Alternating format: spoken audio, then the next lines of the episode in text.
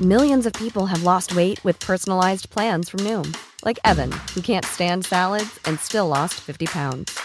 Salads, generally, for most people, are the easy button, right? For me, that wasn't an option. I never really was a salad guy. That's just not who I am. But Noom worked for me. Get your personalized plan today at Noom.com. Real Noom user compensated to provide their story. In four weeks, the typical Noom user can expect to lose one to two pounds per week. Individual results may vary.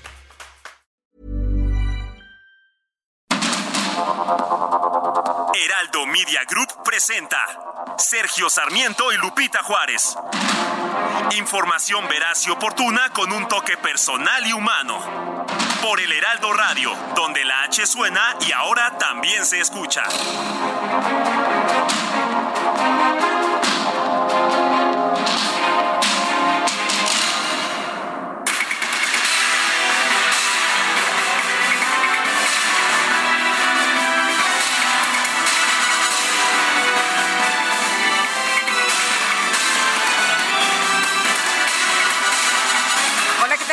Saludarlos. Muy buenos días. Bienvenidos a las noticias en este ya miércoles 28 de diciembre del 2022. Como siempre, todo el equipo listo para llevarles lo más importante en este Día de los Santos Inocentes.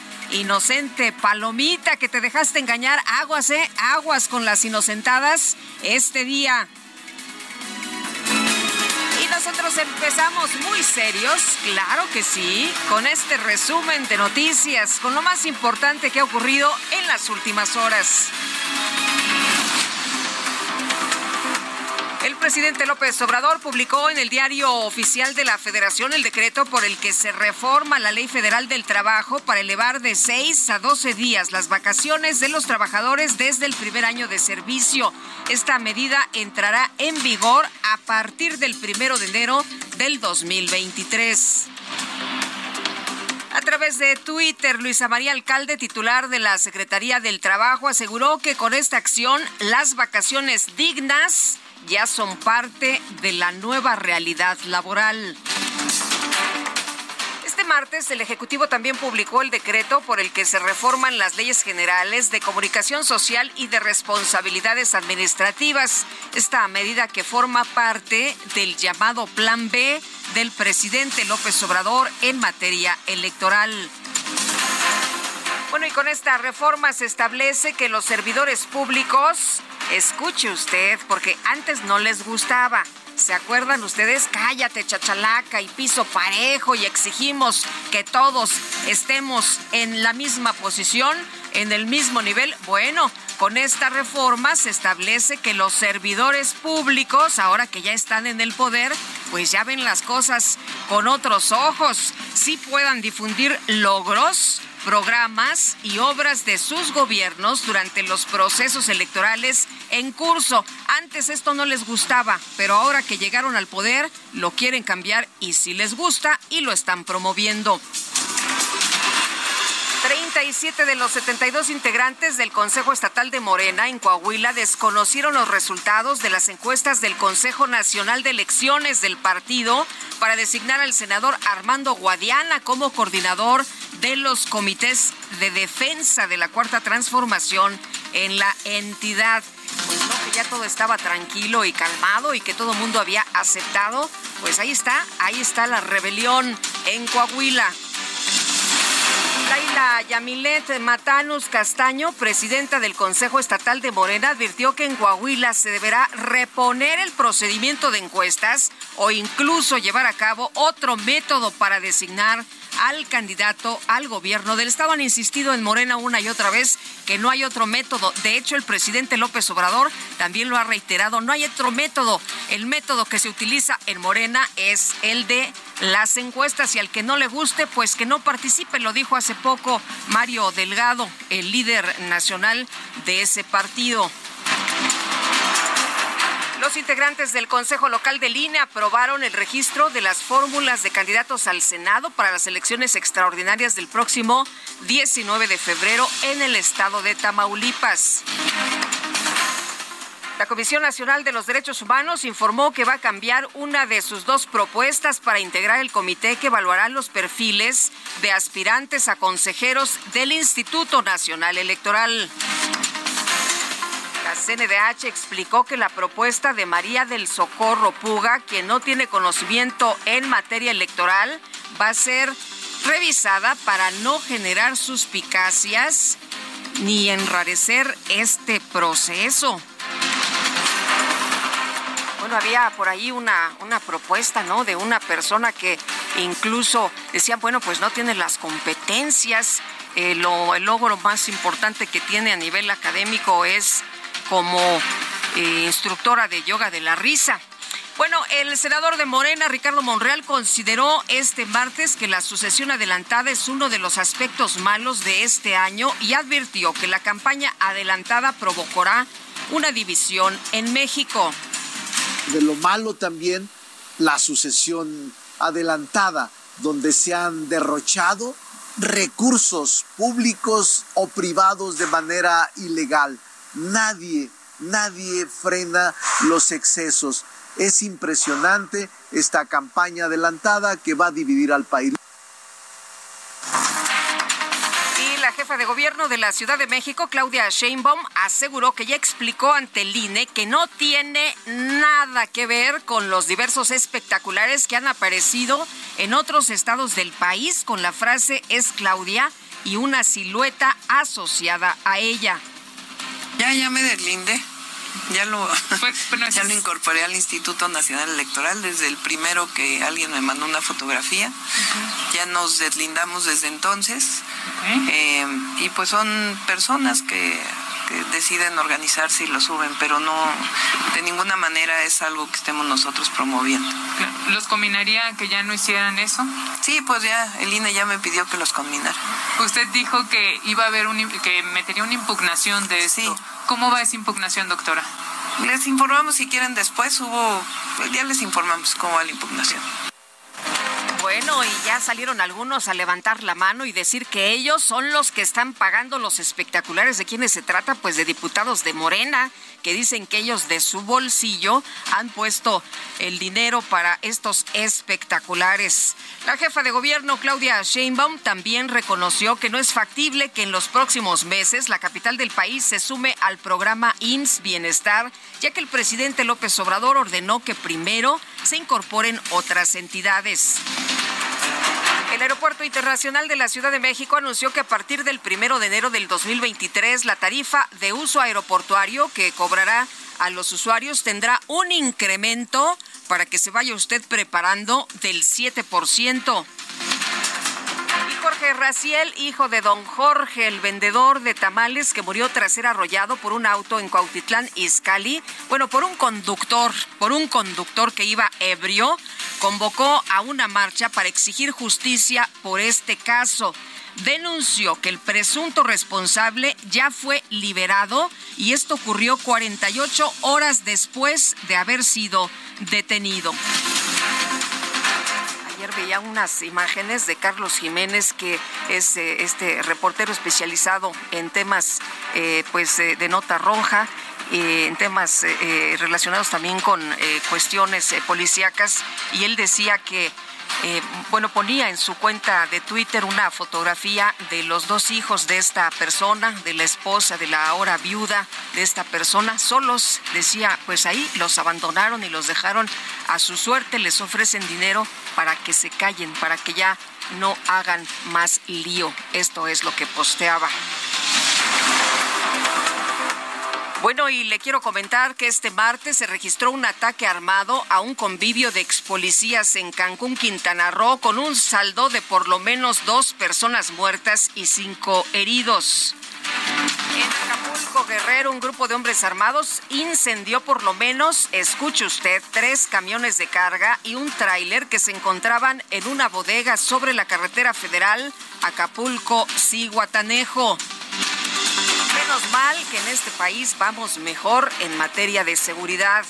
Y la Suprema Corte de los Estados Unidos extendió una suspensión temporal que permite mantener vigente el llamado título 42, con el cual se permite la expulsión del país de los migrantes que solicitan asilo. El estado de Nueva York fue decretado en alerta en emergencia por la tormenta invernal que afecta a gran parte de la Unión Americana. Más de 50 muertos ya por esta situación, por esta contingencia meteorológica allá en los Estados Unidos. El gobierno de España, el gobierno de España anunció un nuevo paquete de ayudas para aliviar el alza del coste de la vida, principalmente en el sector de la comida. El presidente ruso Vladimir Putin firmó un decreto que prohíbe el suministro de petróleo y productos derivados a los países que apliquen un tope a los precios del crudo ruso. Y la Comisión de la Constitución del Senado de Chile aprobó por unanimidad un proyecto que habilita la apertura de un nuevo proceso constituyente en ese país. En información de los deportes, la máquina del Cruz Azul consiguió su pase a la final de la Copa por México tras vencer 2-1 al América y ahora disputará el título ante las Chivas del Guadalajara. Las destacadas de El Heraldo de México.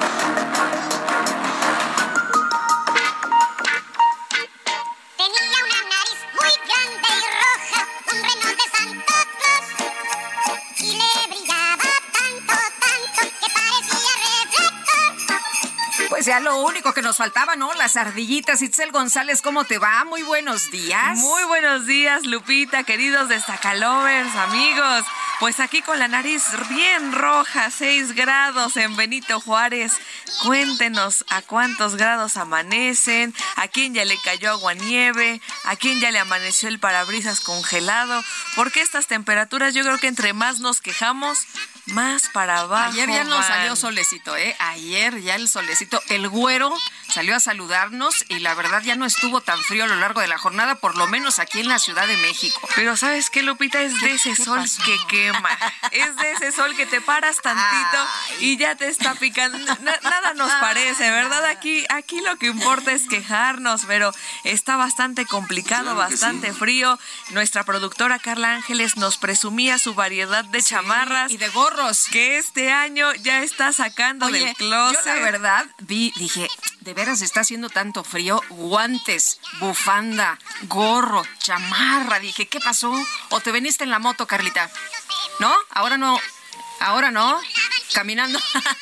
peregrinando como debe cosa. ser. Pues para entrar un poquito en calor, ¿no? Como para irnos moviendo. Pero híjole, está, está bastante complicado. Pero amigos, prevenidos porque hoy 28 de diciembre, como ya lo adelantabas, no caigan, no presten. No, no, no, porque DJ Kike luego, luego llegué yo temprano, oye Itzel, me prestas uno de 500 y yo, híjole, Kike, ¿qué crees que no traigo? Pero casi caigo, entonces, amigos, hoy es día de los santos inocentes, así que prevenidos con lo que leen en redes sociales también ya desde la madrugada. Aguas, ¿eh? aguas, aguas. Porque Oye, hoy a- se a mí- inventan a muchos mí me embarazos, pidieron ¿no? matrimonio en la mañana, ¿eh? ¿Qué tal? no, ¿Qué tal? no. hombre, andamos con todo. Con todo este miércoles y... Lástima que era broma, caray. Lástima, híjole. Ay, para la otra, Lupita. Ay, ojalá, otra. ojalá que se te haga, se, se te haga la buena. Lupita, hay mucha información. Estamos a punto de terminar el año, pero estamos cargaditos de información. Así que, ¿qué les parece si comenzamos con las destacadas del Heraldo de México?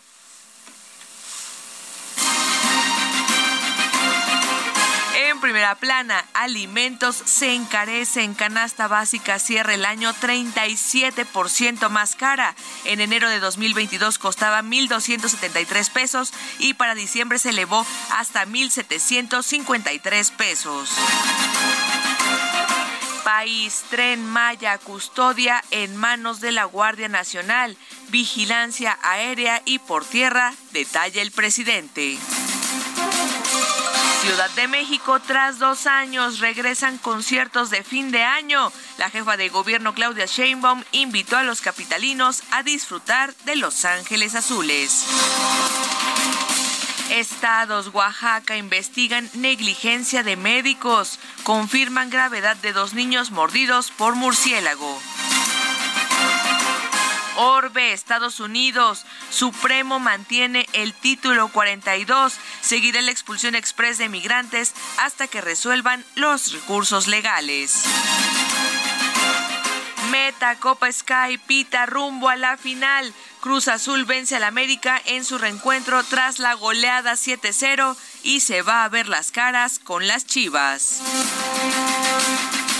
Y finalmente, en mercados, mayor producción México destaca en sector de vinos. De acuerdo con el Consejo Mexicano Vitivinícola, el país es de los principales productores en toda América Latina. Lupita, amigos, hasta aquí las destacadas del Heraldo. Feliz miércoles. Muchas gracias, Itzel. Muy buenos días. Feliz miércoles también para ti. En información de último momento, hay preocupación por el estado de salud del Papa emérito Benedicto XVI, después de que el Papa Francisco pidió rezar por él. Está muy enfermo, le ha dicho a los fieles al final de una audiencia general. Esta información está, eh, se está difundiendo a través de Twitter, un eh, tweet que ha escrito Valentina Alarraqui hace apenas eh, unas horas en la madrugada. Hay preocupación por el estado de salud del Papa emérito Benedicto XVI. Son las 7 con 15 minutos.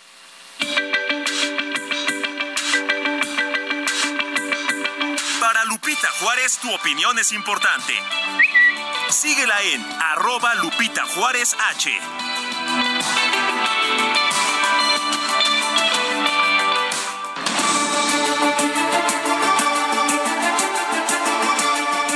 comento a usted eh, sobre la encuesta, la pregunta del día de hoy para que participe con nosotros. La pregunta que he hecho esta mañana en mi cuenta de Twitter reitera el presidente López Obrador que en 2023 tendremos un sistema de salud pública como o mejor que el de Dinamarca.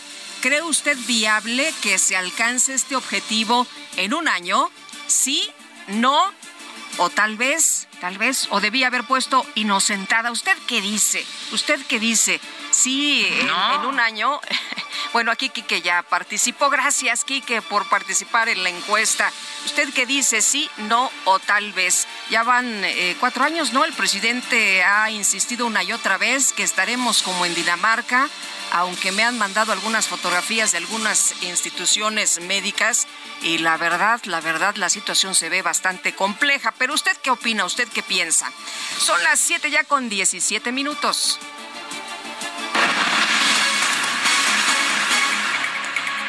Y continuamos con información del estado de Nueva York. Fue decretado en estado de emergencia por la tormenta invernal que afecta a gran parte de la Unión Americana. Y Juan Guevara, qué gusto saludarte esta mañana. Muy buenos días. Te mandamos un cálido abrazo desde la Ciudad de México. Muchísimas gracias, Lupita. Recibo el cálido abrazo porque se necesita. Así es. Fíjate que eh, hasta este momento ya van 62 muertes relacionadas a la tormenta Elliot el día de ayer y el día de hoy han sido eh, complicadísimos para varias, en varios frentes. Número uno, la compañía Southwest Airlines eh, canceló el día de ayer 2.700 vuelos, lo cual dejó a varios aeropuertos en estado de emergencia porque los pasajeros simplemente estaban aglomerando. Eh, en muchísimos aeropuertos de la Unión Americana. Hoy Southwest Airlines anuncia que cancela otros 2.400 vuelos.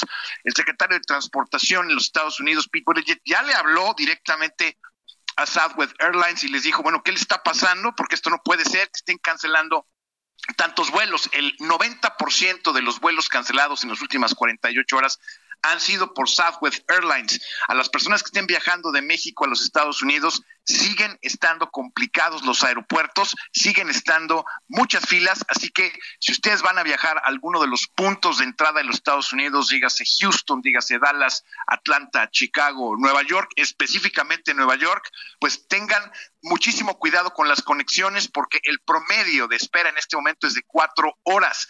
Adicionalmente, alrededor de siete mil personas en el estado de Nueva York eh, están en este momento eh, sufriendo todavía por estas temperaturas que han sido extraordinariamente bajas y esto al aporte de una circunstancia muy complicada en la frontera eh, norte de México, en donde, bueno, el título 42 fue un título que se, eh, se, está aquí para quedarse.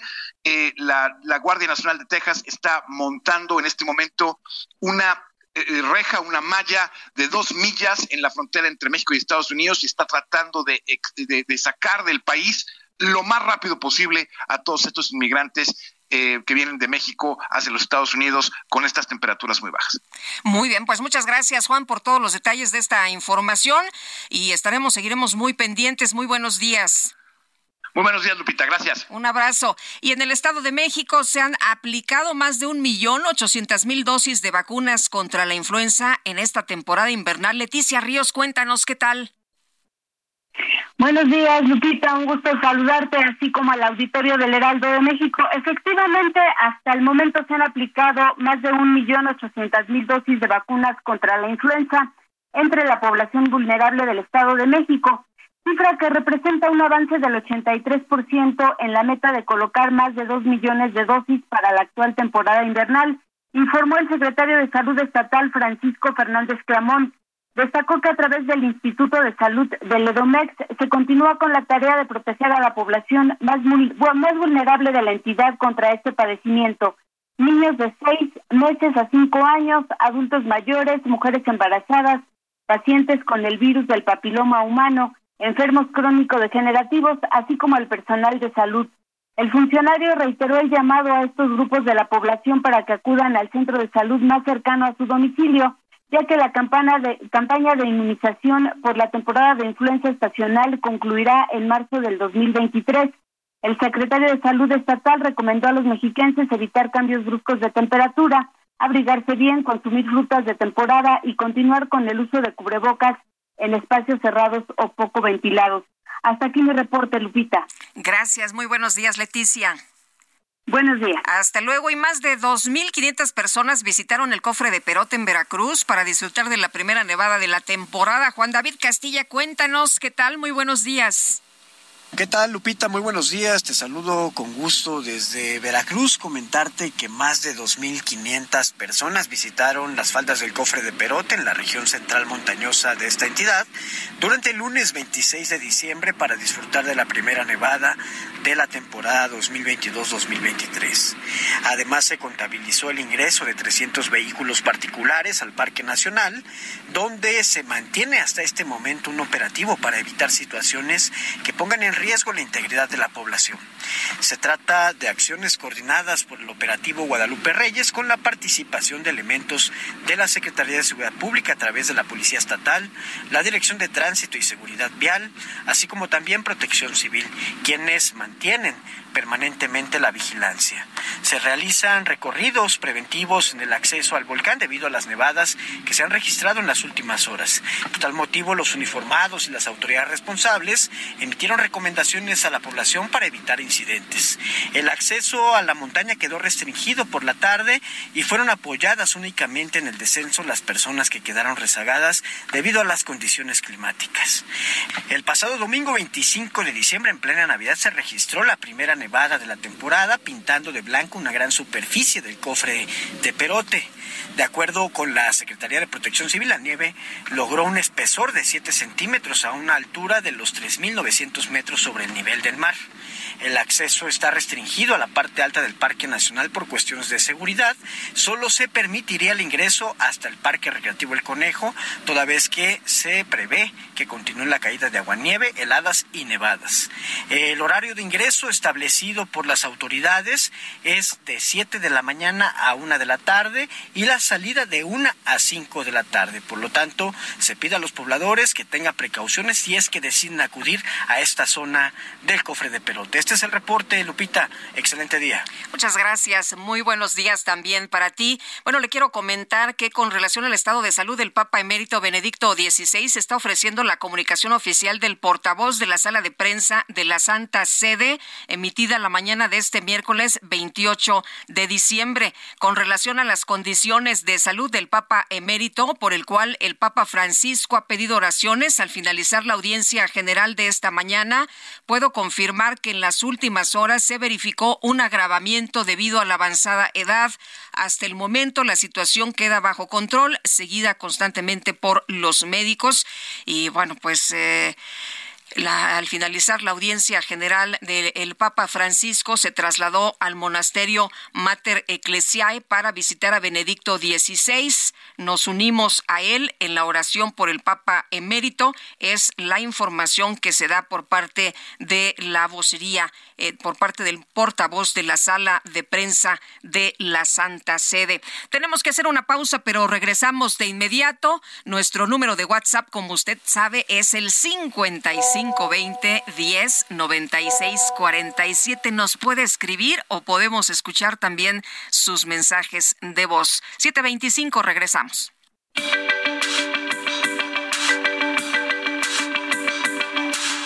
Sarmiento y Lupita Juárez quieren conocer tu opinión, tus comentarios o simplemente envía un saludo para hacer más cálida esta mañana. Envía tus mensajes al WhatsApp 55 20 10 96 47.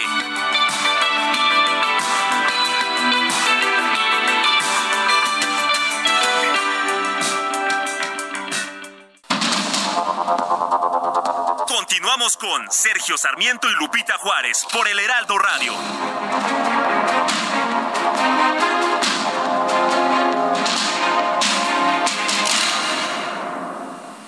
¿Sabías que en Soriana tus vales sí que valen? Aprovecha que al pagar en caja con tus vales de la Ciudad de México, te bonificamos el 5% en dinero electrónico de todas tus compras.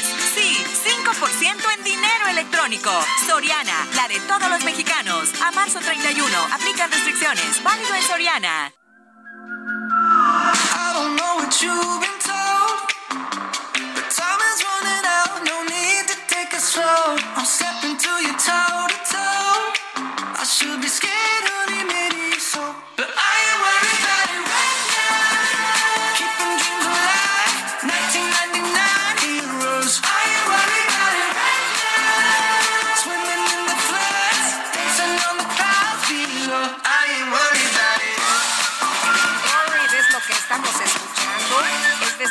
Estadounidense pop eh, rock de One Republic. Y es, se acordará usted de la película Top Gun. Bueno, esta de Maverick es el, eh, una de las eh, canciones que podemos escuchar del soundtrack de esta película de One Republic.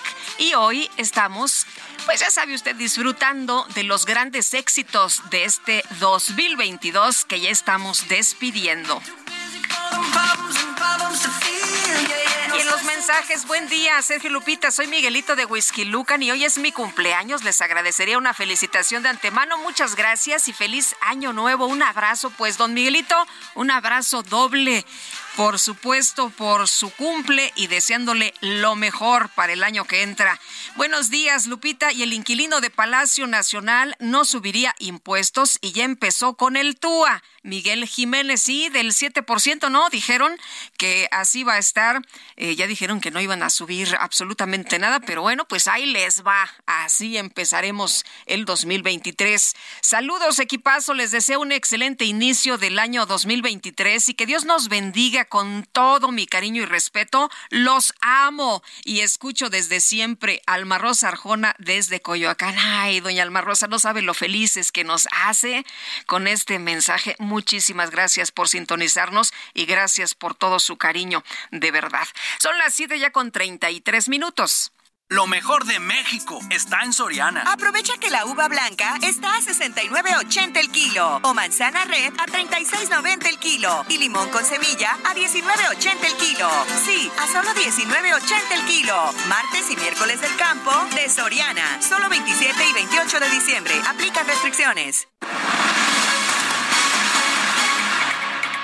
Continuamos con la información. El presidente Andrés Manuel López Obrador se lanzó contra quienes critican los servicios y el gasto en salud pública y como siempre culpa al neoliberalismo por las deficiencias. También aseguró, bueno, lo que nos ha dicho una y otra y otra vez desde que empezó su mandato, que en 2023 el país va a tener un sistema de salud pública como o mejor que el de Dinamarca. Vamos a platicar con el doctor Francisco Moreno, jefe de medicina interna en el Hospital ABC. Y como siempre, un gusto, un gusto Paco Moreno, un abrazo fuerte, grande y los mejores deseos para el año que está por entrar.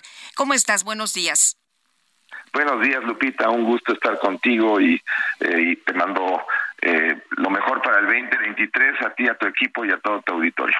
Eh, Paco, cuéntanos, ¿cómo ves estas declaraciones del presidente Andrés Manuel López Obrador? Una y otra vez hemos escuchado que vamos a tener un sistema de salud pública como el de Dinamarca o incluso mejor. Sin embargo, pues eh, lo que hemos visto y, y, la realidad dice otra cosa. La gente, pues de plano tiene que acudir a las farmacias a recibir consulta o tiene que ir a la medicina privada porque pues la medicina pública no es suficiente y no, bueno, es más, no, ni siquiera, Paco, tú sabes más que yo, no quiero decir ni suficiente, muchas veces ni se les atiende. Así es, mira, los números dicen otra cosa, no solamente eh, pues se ha avanzado en salud, eh, ha habido un retroceso terrible. Eh, hemos perdido cuatro años en la expectativa de vida. El mexicano antes de eh, 2018 tenía una expectativa de vida de 75 años, ha bajado a 71. Cuatro años eh, parecería poco, pero estamos hablando de un retroceso de más de 30 años en lo que se había logrado en salud. Sí, la pandemia tiene que ver, de acuerdo, pero cuando lo, lo, cotejas con las consultas que no se dan por parte de las instituciones públicas, con el descenso de la vacunación que ha habido en niños, en donde antes se vacunaba el 78% de los niños tenían eh, el, el, cuadro básico, ahora menos del 30%, y cuando ves que no hay medicamentos, que las vacunas que se compran son las vacunas políticas y no las que se deben, pues la verdad es que estamos cada vez más cerca de un sistema de salud como un país como Haití, como Nigeria, que pensar en un país como Dinamarca. La verdad es que se le adelantó el Día de los Inocentes al presidente. Eh, Paco, eh, en 2023 eh, el sistema podríamos alcanzar realmente. Eh, ¿Tú crees que si se le pusiera todo el recurso, si hubiera más dinero, si hubiera más empeño, podríamos subsanar lo que no se ha hecho a lo largo de estos cuatro años? Pues ojalá se pusiera el, recurso, el presupuesto, pero lo que hemos visto y leído es que, por ejemplo, en vacunas se disminuyó el presupuesto. Entonces, eh, o sí, no, no alcanzaríamos un sistema como de primer mundo, pero la idea sería mejorar en algo lo que hemos tenido de retroceso para siquiera volver a regresar a un sistema de salud que teníamos al principio del sexenio. Eh, debería de haber un cambio de estrategia que debería de empezar por asignar más recursos a todos estos programas de vacunación, de prevención eh, y de también mejor mejorar eh, la educación en medicina eh, eh, no solamente crear escuelas de medicina sino crear los medios para que esas escuelas realmente tengan una calidad en los que estudian que pudiera hacer que eh, mejorar el nivel, eh, mejorar los sueldos de los médicos de instituciones públicas, eh, que realmente pues ha sido eh, triste ver cómo muchos médicos pues eh, a pesar del trabajo enorme que tuvieron durante la pandemia, siguen teniendo sueldos que no les alcanza para una vida digna. Todo eso tiene que cambiar y tendría que empezar a cambiar. Pero desafortunadamente lo que se ve en los presupuestos y en, en, en la línea que marca el gobierno pues acaban de aprobar Abdalá, una vacuna sin aprobación de la Organización Mundial de la Salud. Eso dice que lo que el presidente comenta es totalmente contrario a lo que está pasando.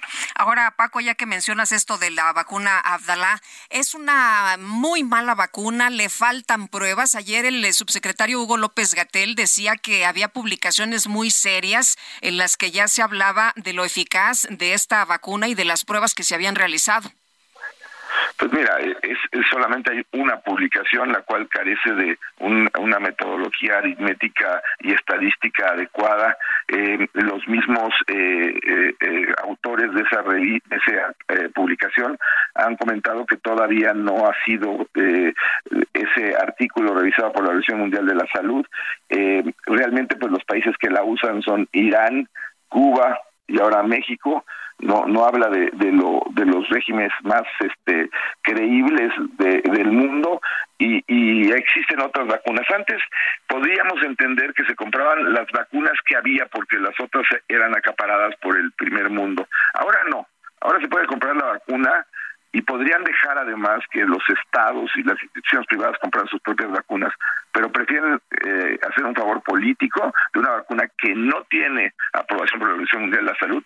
El, subsecretario puede decir lo que quiera, pero pues entonces, ¿por qué no está aprobada por la Organización Mundial de la Salud? Y eh, piden esa vacuna, pues sabemos que por otras razones totalmente ajenas a lo que es la salud. Eh, Paco, lo que dice el presidente entonces en las mañaneras una y otra vez en eh, el, eh, materia de salud, tú decías al principio de la conversación, lo desmienten los, los datos. Em, ¿Nos vamos a, tardar en recuperar mucho el pues nivel de salud que, que teníamos antes del 2018? ¿O cómo ves tú el panorama? ¿Cómo ves tú el futuro? Pues yo quisiera verlo mejor. Eh, siempre, eh, pues soy mexicano y quiero a mi país y quisiera que esto cambiara, pero eh, desafortunadamente lo que hemos vivido en este sexenio han sido palabras, dichos, refranes y no hechos. Y lo hemos vivido con una pandemia que, si bien le pegó a todo el mundo, a México le costó más de 700 mil vidas de mexicanos cuando ellos siguen diciendo que el manejo de la pandemia en México fue ejemplar. Todo esto hace pensar que pues, siguen siendo refranes, siguen siendo dichos y no hay hechos. Y para cambiar lo que estamos viviendo se van a necesitar muchos años, pero hay que empezar un día, no decir que va a estar tal día, hay que empezar un día.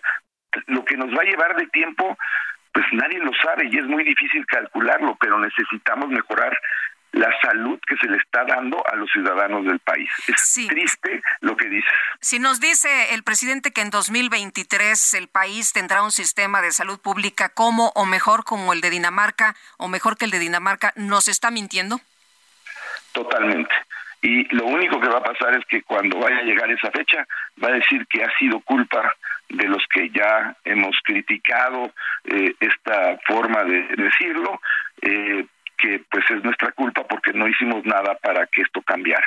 Ese, es, ese ha sido su, su tenor durante todos estos eh, años y sí, la verdad es una mentira que en salud es peligrosa, porque en salud las mentiras cuestan vidas.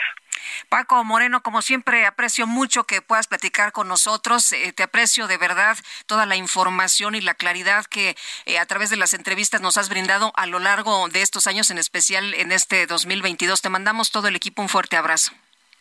Igualmente, Lupita, ya hay algo que puede hacer el auditorio. Saben cuáles son las medidas para cuidarse, saben que estamos todavía en un repunte de COVID, que ahorita los sistemas de salud no son lo mejor. Entonces, ¿qué de nosotros cuidarnos? Y gracias por darme siempre este espacio para eh, pedir a tu auditorio que nos cuidemos, porque pues es muy importante la salud para mantenernos felices y alegres y es un gusto platicar contigo como siempre. Gracias Paco, un fuerte abrazo, muy buenos días. Buenos días. El doctor Francisco Moreno, jefe de medicina interna en el Hospital ABC. Son las 7 ya con 42 minutos. En Soriana encuentras la mayor calidad. Lleva pavo ahumado Pilgrims a 128.90 el kilo o carne molida de res 80-20 a 89.90 el kilo y milanesa de res pulpa blanca a solo 164 pesos el kilo. Soriana, la de todos los mexicanos. A diciembre 28, aplica restricciones. Bueno, y el diario oficial de la Federación publicó ayer la reforma que duplica los días de vacaciones laborales. La ley permite a los trabajadores disponer de un mínimo de 12 días frente a los seis actuales y además este periodo de descanso será continuo. ¿Se acuerda que había un debate de si podían tomar tres días y luego otros tres hasta que se acumularan los 12? Bueno, pues ahí se modificó y serán continuos eh, a menos que el empleado prefiera fraccionarlo. Sergio Barrera, diputado federal por Movimiento Ciudadano, gracias por tomar nuestra llamada. Muy buenos días. Hola Lupita, muy buenos días, muchas gracias por la invitación, un saludo a tu auditorio. Oye Sergio, ¿esto es un tema de justicia laboral? Totalmente, ya eran casi poco más de 50 años que no se reformaba los artículos 76 y 78 que justo hablan pues de los días de vacaciones por ley, que lo único que se tenía eran seis días desde entonces y esto está duplicando esos días y como bien lo dijiste, ahora el trabajador va a poder decidir si los puede tomar continuamente o si quiere flexibilizarlos y tomarlos por partes durante todo el año. Eh, Sergio, ¿cuáles son los impactos positivos que esto va a traer? Bueno, en primer lugar, eh, México, en la clase laboral, sufre de un estrés laboral de casi un 60% y sobre todo también después de la pandemia lo que hemos visto es que la salud mental se ha convertido en un grave problema para que todos los trabajadores pues, puedan tener un desempeño mucho mejor en sus empresas, sean más competitivas y productivas. Y esto va a ayudar de esa forma.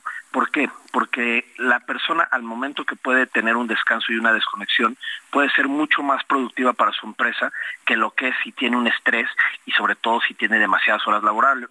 Como sabemos, en México es el país que más horas laborales eh, tenemos en promedio, somos uno de los que menos días de descanso se tenían por ley, el que menos de toda Latinoamérica, y con esto pues está haciendo sí una justicia laboral, no es lo que la Organización Internacional del Trabajo sugiere, porque ellos decían que eran 18 días, pero también entendemos de que no podemos dar un brinco desde los 6 días que se tenían hasta 18 días, porque el impacto económico también sería fuerte. Eso lo vimos durante el Parlamento abierto que tuvimos en el Senado a principios de año, que platicamos con los principales organismos empresariales y decían, bueno, sí estamos dispuestos y apoyamos esta medida, pero también tiene que ser de una manera gradual para que los trabajadores sí tengan un beneficio, pero también los empresarios pues lo puedan tener redituable. Claro. Sergio, justo te iba a preguntar sobre este punto. Las empresas eh, grandes pueden hacer frente, supongo, de una manera mucho más sencilla que las eh, pequeñas y las medianas, ¿no?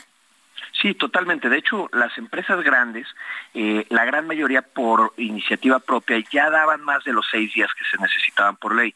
Aquí el tema es sobre todo es con las micro y pequeñas empresas, porque sobre todo la implementación y lo que platicamos con muchos de ellos es que si tenían que ser forzosos los 12 días corridos, pues había no solamente eh, micro y pequeños empresarios que se les complicaba por el personal, sino que también había muchas industrias, como por ejemplo, digamos que alguien es un mesero y vive también de la propina, pues decía, oye, a mí no me conviene como trabajador tener los 12 días continuos porque yo vivo también de esa parte, entonces me gustaría poder flexibilizarlo. Y como es, hay muchas industrias que también nos solicitaron, por eso se escucharon pues todas las voces se llegó a un común acuerdo y que tú sabes que es difícil en San Lázaro y en la Cámara de Senadores que podamos tener acuerdos entre todos los grupos parlamentarios, pero afortunadamente se logró esto y salió por unanimidad en las dos Aquí sí, aquí sí hubo coincidencias. Sí, afortunadamente.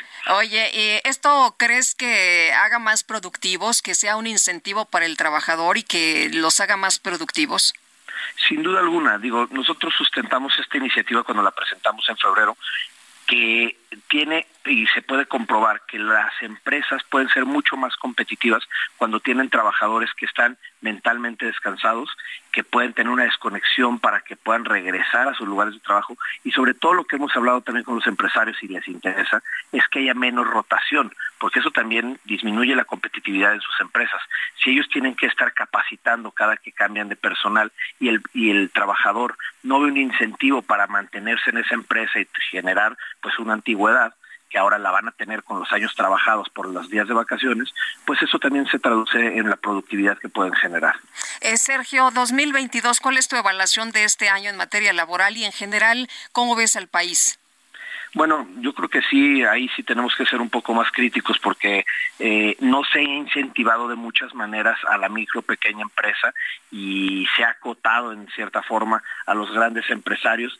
Sí sabemos que hay muchos que tienen un beneficio por la buena relación que llevan con el gobierno, que eso no debería de ser, tendría que ser un país mucho más competitivo para prácticamente todos y donde pudiéramos facilitar las opciones, eh, incentivando la economía. Este es un paso, sí, para los trabajadores, pero en general, pues necesitaríamos tener políticas públicas mucho más fuertes para incentivar a la micro y pequeña empresa, cosa que nosotros vamos a seguir insistiendo y vamos a seguir promoviendo. Lo hemos presentado muchas veces en San Lázaro, muchas propuestas, iniciativas, pero bueno, pues desafortunadamente esas todavía no han caminado, esta sí caminó y pues vamos a seguir haciéndolo, ese es nuestro trabajo. Muy bien, pues Sergio, muchas gracias por tomar nuestra llamada esta mañana, muy buenos días. Al contrario, Lupita, muchas gracias a ti y a tu auditorio. Felicidades. Sergio Barrera, diputado federal por Movimiento Ciudadano. Siete ya con 48 minutos. ¿Sabías que en Soriana tus vales sí que valen? Aprovecha que al pagar en caja con tus vales de la Ciudad de México, te bonificamos el 5% en dinero electrónico de todas tus compras. Sí, 5 5% en dinero electrónico. Soriana, la de todos los mexicanos. A marzo 31, aplica restricciones. Válido en Soriana. Bueno, y ya ve usted que aquí no les gusta mucho la prisión preventiva oficiosa, pues para todo la quieren utilizar. Morena en la Cámara de Diputados presentó una iniciativa para que la devastación forestal y la tala de árboles clandestina sea catalogada como un delito que amerite presión, prisión preventiva oficiosa. Y vamos con Jorge Almaquio que nos tiene todos los detalles. Hola Jorge, ¿qué tal? Muy buenos días.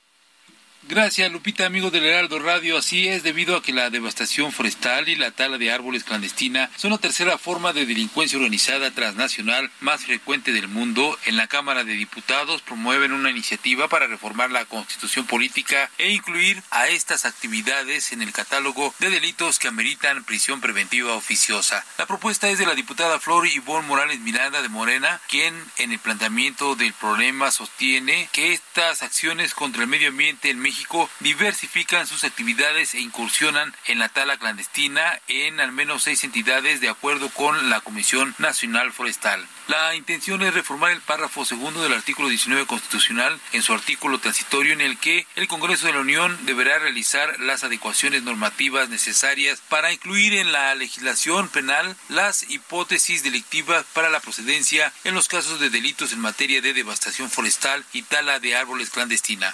El documento remitido a la Comisión de Puntos Constitucionales para dictamen también menciona que las penas vigentes en la materia son mínimas en comparación con el daño que causa la tala ilegal e indiscriminada de los bosques. La diputada Morales Miranda refirió que en México se dio a conocer a finales de 2021 la existencia de 122 zonas críticas forestales por distintos ilícitos en 20 estados como tala clandestina, lavado de madera, extracción de madera sana, sobreexplotación de los recursos forestales, incumplimiento de programa de manejo, cambio de uso de suelo, incendios forestales provocados y delincuencia organizada. Argumentó que según cifras de la Universidad Nacional Autónoma de México, al menos 70% de la madera que se comercializa en nuestro país tiene origen ilegal. Esta actividad ilícita genera ganancias anuales de entre 10 mil y 15 mil millones de dólares a nivel global, según el informe Justicia para los Bosques del Banco Mundial. Lupita, amigos, el reporte que les. Jorge, muchas gracias. Muy buenos días. Pues ahí tiene usted. Esta iniciativa es del Partido Morena. Y el presidente de la Junta de Coordinación Política del Senado, Ricardo Monreal, aseveró que dentro de lo malo que tiene 2022 destaca la sucesión adelantada en la que se han derrochado ilegalmente recursos públicos o privados. A través de sus redes sociales compartió un balance sobre lo bueno, lo malo y lo feo del año que termina y aseveró que pues en esta sucesión adelantada nadie frena los excesos de una campaña que él ha asegurado va a dividir a México. Dentro de lo malo también la sucesión adelantada, donde pues él dice se han tirado recursos públicos o privados. En un videomensaje sostuvo que el otro flagelo de este año es la inseguridad, rubro en el que dijo no se han alcanzado resultados pese a los esfuerzos gubernamentales. Además, señaló que las encuestas de opinión revelan que la gente se siente más insegura en sus colonias y en los hechos también hay un alto costo en términos del PIB de lo que invierten empresas y ciudadanos para sentirse más seguros. El también coordinador de Morena en el Senado aseveró que la crispación que ha producido la inseguridad incluso alcanza a los poderes del Estado. Monreal consideró que dentro de lo bueno del 2022 pues está el hecho de que pese a la inflación, la economía mexicana no se estancó y se cuentan con motores para incentivar el mercado interno, además de la inversión en proyectos de infraestructura. Agregó que lo feo es que los migrantes mexicanos y centroamericanos se han convertido en carne de cañón para un grupo de políticos republicanos que vieron como instrumento de manipulación y promoción electoral. Es lo que dice Ricardo Monreal, esta pues eh, corcholata que no ha sido mencionada como los otros hermanos del presidente Andrés Manuel López Obrador y que bueno pues habla de manera como ya escuchó en sus términos, sobre los temas políticos. Bueno, y a partir de ahora los servidores públicos podrán difundir logros, programas y obras de sus gobiernos en procesos electorales sin que sean sancionados. Este martes, el presidente publicó el decreto por el que se reforman las leyes generales de comunicación social y de responsabilidades administrativas aunque estas eran parte, se acordará usted que tanto discutimos el llamado Plan B de la reforma electoral, pues entra en vigor, ¿cómo la ve? ¿Qué le parece? Échese ese trompo a la uña entran en vigor al ser una minuta que no sufrió cambios en la Cámara de Diputados y con la nueva disposición se establece que no constituyen propaganda gubernamental las manifestaciones de las personas servidoras públicas que realicen en uso de su libertad de expresión y en el ejercicio de sus funciones públicas. ¿Cómo cambian las cosas? ¿Se acuerdan ustedes que pedían piso parejo? ¿Que cómo iban los funcionarios a promover a los eh, participantes, aspirantes a la las candidaturas. Bueno, pues ahora las cosas, la moneda está del otro lado y ahora pues sí les gusta esta promoción desde el poder. En fin, queremos escuchar sus saludos, opiniones y comentarios. Mándenos una nota de voz a nuestro WhatsApp o escríbanos 55 20 10 96 47. Regresamos.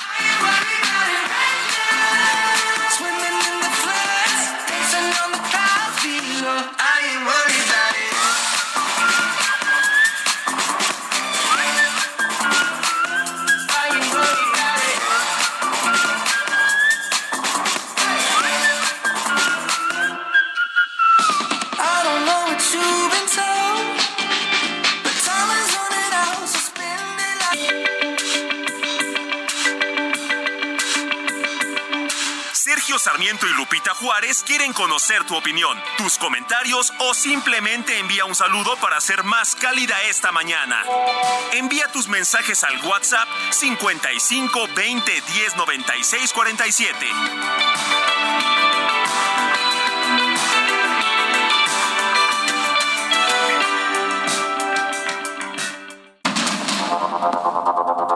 Continuamos con Sergio Sarmiento y Lupita Juárez por el Heraldo Radio.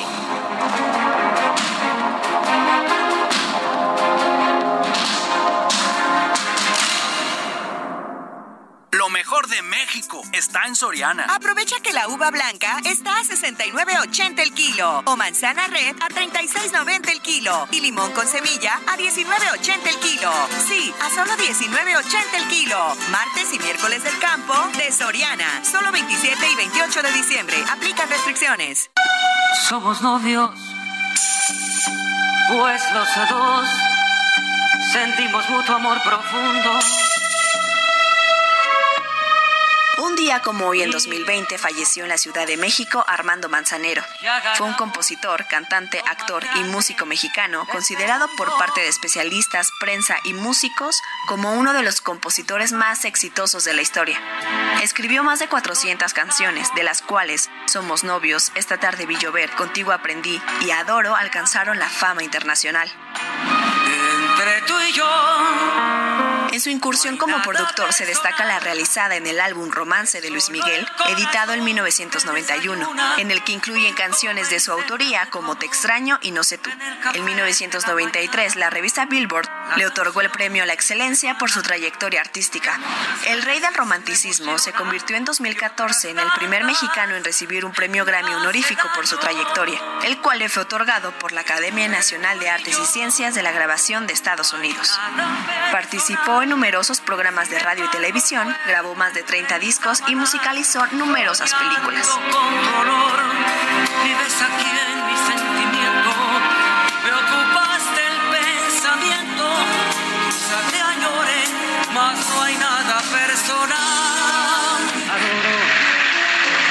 la calle en que nos vimos era hasta la fecha de su fallecimiento presidente de la Sociedad de Autores y Compositores de México.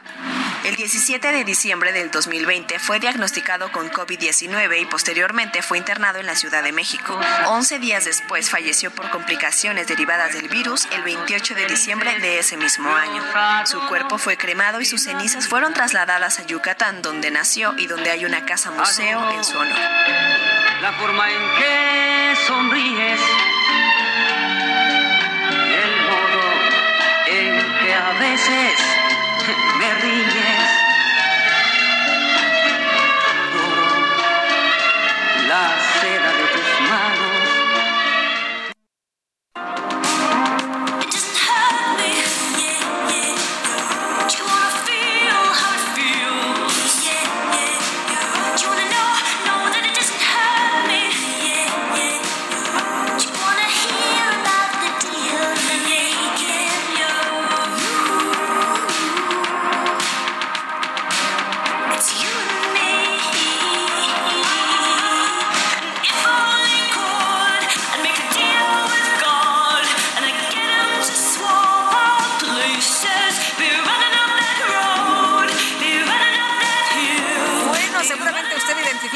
Identifica este es de Kate Bush, Running Up That Hill, y esta en 2022 formó parte de la banda sonora de la cuarta temporada de una serie exitosísima de televisión Stranger Things, lo que le valió una gran exposición y le permitió reingresar a diversas listas musicales a 37 años de su lanzamiento. Qué impresión, la verdad es que pues nadie se lo esperaba. Alcanzó los primeros puestos en las listas de Estados Unidos, Reino Unido, Australia Irlanda y se posicionó en eh, el top 10 de Alemania, Bélgica e Italia. También debutó en listas de países en los que anteriormente no había entrado como Lituania y Noruega y marcó récords cuando se convirtió en la canción más antigua en lograr el primer puesto en la lista de Billboard Streaming Songs Chart. Así que bueno, pues ahí está una de las más escuchadas durante este 2022.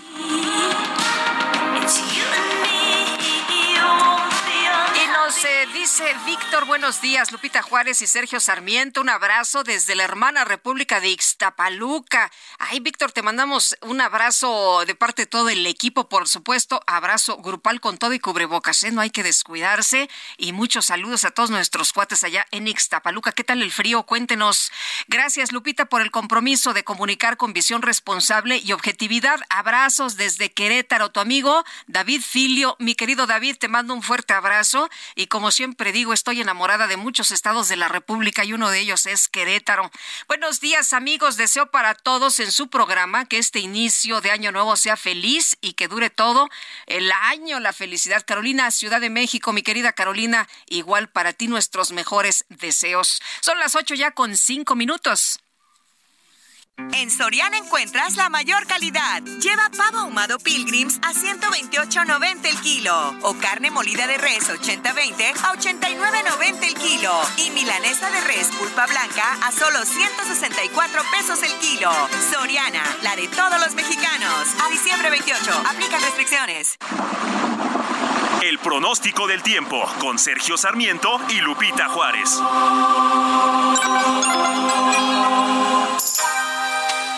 Y Berenice Peláez, meteoróloga del Servicio Meteorológico Nacional de la Conagua, primero mandarte un fuerte abrazo y nuestros mejores deseos para el año que está por venir, pero cuéntanos cómo nos está tratando este 2022 en materia meteorológica. ¿Qué tal, Lupita? Muy buenos días. Muchísimas gracias. Se recibe el, el, abrazo con mucho gusto. Y bueno, este día te informo que el Frente Frío número 20 se va a extender sobre el noroeste de la República Mexicana y va a estar asociado con una vaguada polar. Esto va a producir chubascos y lluvias puntuales fuertes en los estados de Baja California y de Sonora, así como rachas fuertes de viento con posibles tolvaneras en el noroeste y norte del territorio nacional. Te comento también que se van a presentar condiciones para la caída de agua, nieve o nieve en las sierras de Sonora y Chihuahua a partir de esta noche y la madrugada del día jueves. Por otra parte, tenemos el ingreso de humedad del Océano Pacífico, del Golfo de México y del Mar Caribe que van a estar ocasionando algunas lluvias y chubascos en estados del sur y sureste del país, además de la península de Yucatán. Finalmente, Lupita, te comento que para el Valle de México, durante este día esperamos que eh, se encuentre el cielo despejado por la mañana y va a haber incremento de la nubosidad ya en horas de la tarde. Para hoy no hay probabilidad de lluvia para la Ciudad de México y tampoco para el Estado de México. Respecto a las temperaturas, este día estamos estimando una máxima de 20 a 22 grados Celsius y una mínima para el amanecer de mañana de 6 a 8 grados Celsius y de 0 a 5 grados en zonas altas que están rodeando al Valle de México. Hasta aquí el reporte, Lupita. Regreso contigo. Muy bien, gracias, Berenice. Muy buenos días. Buenos días. Hasta luego. Y bueno, cambiando de tema, le quiero platicar a usted que sobre el empleo de la marihuana como medicina tradicional, el presidente López Obrador afirmó que de acuerdo con lo que decidió la Suprema Corte de Justicia de la Nación, considera que para fines curativos no hay ningún problema en su uso. Pero vamos a platicar con quien sí sabe de estos temas, Guillermo Nieto, presidente de la Asociación de la Industria Nacional de Cannabis, ANICAN. Eh, pues eh, sobre qué significa esto, ¿no? Guillermo, ¿cómo te va? Qué gusto saludarte esta mañana. Muy buenos días. Lupita, buenos días a ti y a todo tu auditorio. Oye, Guillermo, pues, ¿qué es lo que significa esto y cuáles son las repercusiones? Mira, eh, el presidente tiene razón, Lupita. Eh, el negocio del cannabis en México debe de ser medicinal y debe de ser industrial. Te voy a explicar por qué, Lupita porque ante todo el cannabis es, es una planta agrícola y los rendimientos por hectárea en el campo mexicano son muy buenos y lo vemos en los tomates y lo vemos en las berries y lo vemos en muchas otras eh, cosas que tenemos en el país. El problema con, la, con el cannabis lúdico es que el mercado no es tan grande. O sea, se estima que habemos 10 millones de, personas que consumimos cannabis eh, lúdicamente en México. Si tú lo ves aisladamente, pues sí es mucho, pero si tú lo ves en términos agrícolas, eh, va a haber una sobreproducción muy fácil. Y esto ya se está notando en, países donde la legalización eh, ha venido avanzando, como California, donde eh, se, se, consume nada más el 20% de lo que se produce. Entonces, la parte medicinal va a ser mucho más fácil, Lupita, que mucha más gente tengan acceso y por lo tanto que se pueda producir más. Déjame darte un ejemplo muy fácil. Eh, se va a vender mucho más cannabis cuando salga una pomada eh, para los dolores, porque la van a usar los niños, la van a usar las abuelitas, la van a usar los adultos, la va a usar todo el mundo. No que si nada más lo dejamos en la parte lúdica, pues otra vez nuestro mercado sigue siendo muy, eh, muy, muy chico. Y ahora en el mundo cada, cada vez más se dan eh, pruebas de que el cannabis medicinal es una gran herramienta para los curados paliativos de muchísimas enfermedades. Déjame explicarte un poco cómo funciona todo esto. Lupita, el, el cuerpo tiene lo que se llama un sistema endocannabinoide. La primera, eh, la primera vez que, el cuerpo eh, empieza a utilizar su sistema endocannabinoide es al momento de tomar leche materna. ¿Y cómo funciona el sistema endocannabinoide, Lupita? es, es como un sistema de llaves. Entonces, déjame ponerte un ejemplo muy claro. Una persona que tiene VIH, su sistema endocannabinoide lo tiene cerrado en la parte del hambre. Al momento de que él consuma cannabis, eh, haz de cuenta que la llavecita del sistema endocannabinoide le va a abrir el, hambre, el apetito, y hace el apetito. Y eso no es más que en la parte lúdica lo que conocemos como las monchis. Nada más es enfocado a la parte medicinal. Yo le tengo muchísima fe a la parte medicinal y a la parte industrial, Lupita, que nosotros podamos producir eh, telas, que podamos producir biocombustibles, que podamos producir plásticos hechos a base de esta de esta planta, es lo que en realidad va, va, a detonar el, el, campo en México. Guillermo, ¿nos estamos tardando entonces? Ajá, nos estamos tardando, sí, sí nos estamos tardando, sobre todo en la parte en la parte industrial. Déjame darte un ejemplo de lo poderoso que es el campo mexicano, Lupita. Cuando sale la cosecha de tomate en, Sinaloa, se cae el precio en Estados Unidos. ¿Por qué? Porque nuestro campo da para muchísimo. Entonces, la única manera de que logramos hacer esto rentable es si logramos tener un producto que sea de alto consumo. Por eso es que nosotros nos enfocamos mucho en la parte industrial y en la parte medicinal, más que en la parte lúdica. Claro. Oye, para fines curativos, eh, para que se entienda bien, eh, las personas que, que, nos están escuchando, esto no significa que te puedas eh, tú plantar o, sembrar una planta y luego la metas en alcohol y te des friegas de alcohol con, con, con este, con esta mezcla. eso no quiere decir, ¿verdad? Pues es que esa es una parte muy artesanal de esta medicina, pero sí, sí funciona así. O sea, nada más que ahora con la legalización, pues se han ampliado las maneras de, de, crear nuevas medicinas y no nada más hacerlas de manera ancestral. Hoy nuestra legislación en México permite que se hagan eh, las medicinas farmacéuticamente, no artesanales, no herbolarias, sino eh, a través de un protocolo de investigación, para que esto pueda ser una verdadera herramienta para mucha gente que padece desde el sueño, cáncer. Eh, estaban diciendo Parkinson. Parkinson, para el Parkinson es buenísimo. Pero sí tenemos que salir de esa parte artesanal que hoy la tenemos y, hacerlo un poco, eh, más bien hacerlo más farmacéutico. Y eso, Lupita, pues nos va a abrir las fronteras de muchísimos países que hoy la tienen cerrada y que no, no, no, no, no ven para cuándo empezar a legislar esto. O sea, el, el simple hecho Estados Unidos. Estados Unidos puede ser un mercado tremendo medicinalmente eh, en cuestiones de dolor, en cuestiones de sueño, como platicábamos, de Parkinson, de epilepsia. O sea, un mercado tan grande como puede ser el mercado del tomate, el mercado de la berry, los, demás productos agrícolas que ya hoy en día, este año, Lupita, se exportaron más de 35 mil millones de dólares en productos agrícolas. Entonces, si le sumamos este producto que es de alto valor, pues vamos a poder ayudar al campo, que a, la larga tiene que ser el gran beneficiado. Muy bien, pues Guillermo, como siempre, aprecio mucho que puedas platicar con nosotros. Buenos días, muchas gracias. A ti, Lupita. Buenos días a ti a todo tu auditorio. Guillermo Nieto, presidente de la Asociación de la Industria Nacional del Cannabis. El director general del Grupo Consultor de Mercados Agrícolas, Juan Carlos Anaya, afirmó que el acuerdo de apertura contra la inflación y la carestía debe de continuar en el 2023. Juan Carlos Anaya, director general del Grupo Consultor de Mercados Agrícolas, te saludo con mucho gusto. Buenos días. Buenos días, Lupita, y espero que hayas pasado una feliz Navidad y que pases un buen año 2023. Te lo agradezco muchísimo, igualmente. Oye, pues, eh, ¿cómo ves? ¿Debe continuar este, este plan, este acuerdo en contra de la inflación y la carestía el año que entra?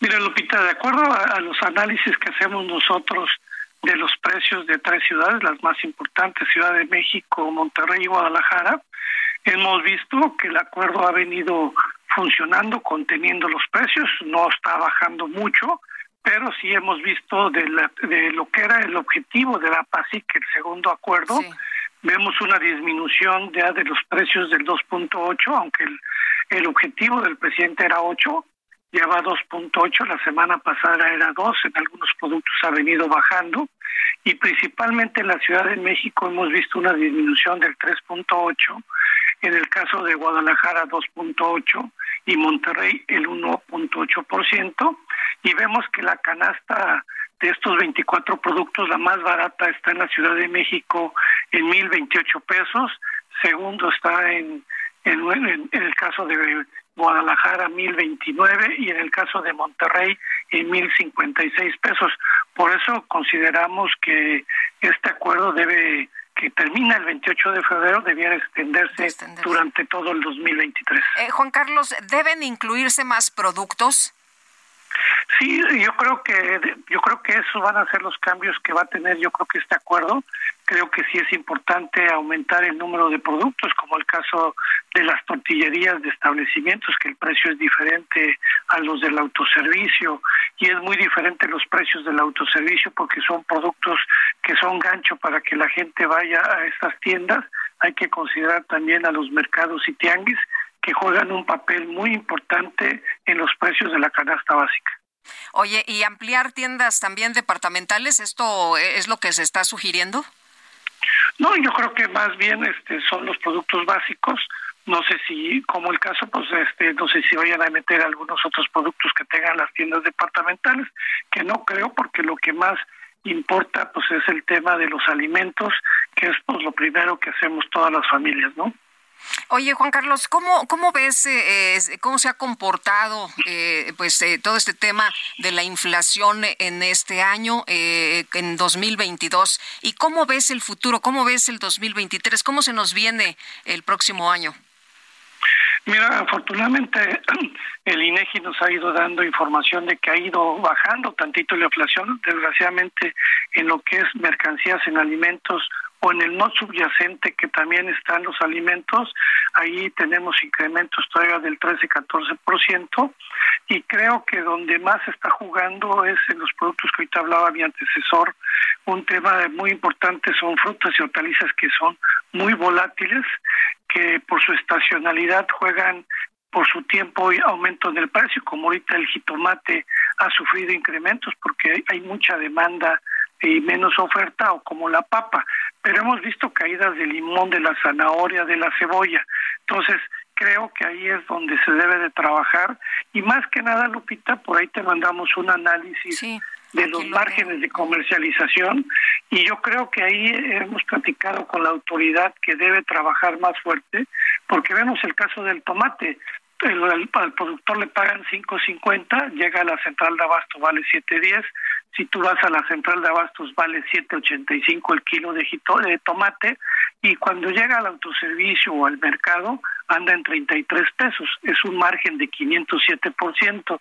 Igual en el caso del limón, vemos márgenes importantes donde el productor recibe 10 pesos y el consumidor paga 30%, 30 pesos, perdón, y tiene un margen de origen desde el productor de 200% y creo que, que la parte final entre el mayoreo, medio mayoreo y el consumidor es donde el gobierno tiene que trabajar con las cadenas de autoservicios, con las tiendas de abarrotes, con los mercados, para que estos márgenes sean mucho más razonables. Muy bien, pues Juan Carlos, como siempre, aprecio mucho que puedas platicar con nosotros aquí en este espacio. Y nada más una última pregunta, con estas heladas, con estos climas que, tenemos, ¿cómo ves el impacto que, que habrá? Mira, ahorita no hemos visto impactos mayores porque las zonas productoras importantes del primavera-verano pues ya casi acabaron. Este, todavía no vemos en el caso de Sinaloa algunos daños. Donde hemos visto más es entre nuestros socios comerciales, donde hemos visto pues grandes nevadas que, se, que seguramente esto ha provocado eh, una volatilidad en los precios, pero también tenemos el caso de Argentina que no ha llovido y eso también está incrementando los precios del maíz y principalmente del trigo al ser grandes exportadores. El tema climático siempre está jugando un, un, papel tanto en la cuestión de lo que importamos como a nivel nacional, pero a nivel nacional estamos tranquilos y vemos un 2023 donde el sector agropecuario considero que otra vez va a romper el récord de producción. Yo creo que vamos a tener la producción récord de maíz de más de 28 millones de toneladas que no teníamos desde 2016, derivado a que hay agua principalmente en Sinaloa y Sonora, que son grandes productores. Entonces vemos una buena buena producción por parte de los productores y buenos precios, aunque lamentablemente estos buenos precios perjudican al consumidor y al tema de la inflación. Entonces, 2023 todavía vemos un tema inflacionario en el primer semestre, y yo luego va a ir bajando un poquito más a los objetivos que tiene Banco de México. Muy bien, Juan Carlos Anaya, muchas gracias por platicar con nosotros esta mañana. Muchas felicidades. Felicidades, Lupita, y gracias por invitarme. Hasta luego, muy buenos días, gracias a ti. La Secretaría de Salud de Oaxaca confirmó que el estado de salud no es favorable en dos de los tres menores de edad que fueron mordidos por un murciélago en Palo de Lima, allá en Oaxaca. Karina García, nos tienes todos los detalles y te escuchamos con atención. Buenos días. ¿Qué tal, Sergio Lupita? Efectivamente, la titular de los servicios de Oaxaca, Alma Lilia Velasco Hernández, confirmó que el estado de salud no es favorable en dos de tres menores de edad que fueron mordidos por un murciélago en Palo de Lima, en la Sierra Sur del estado.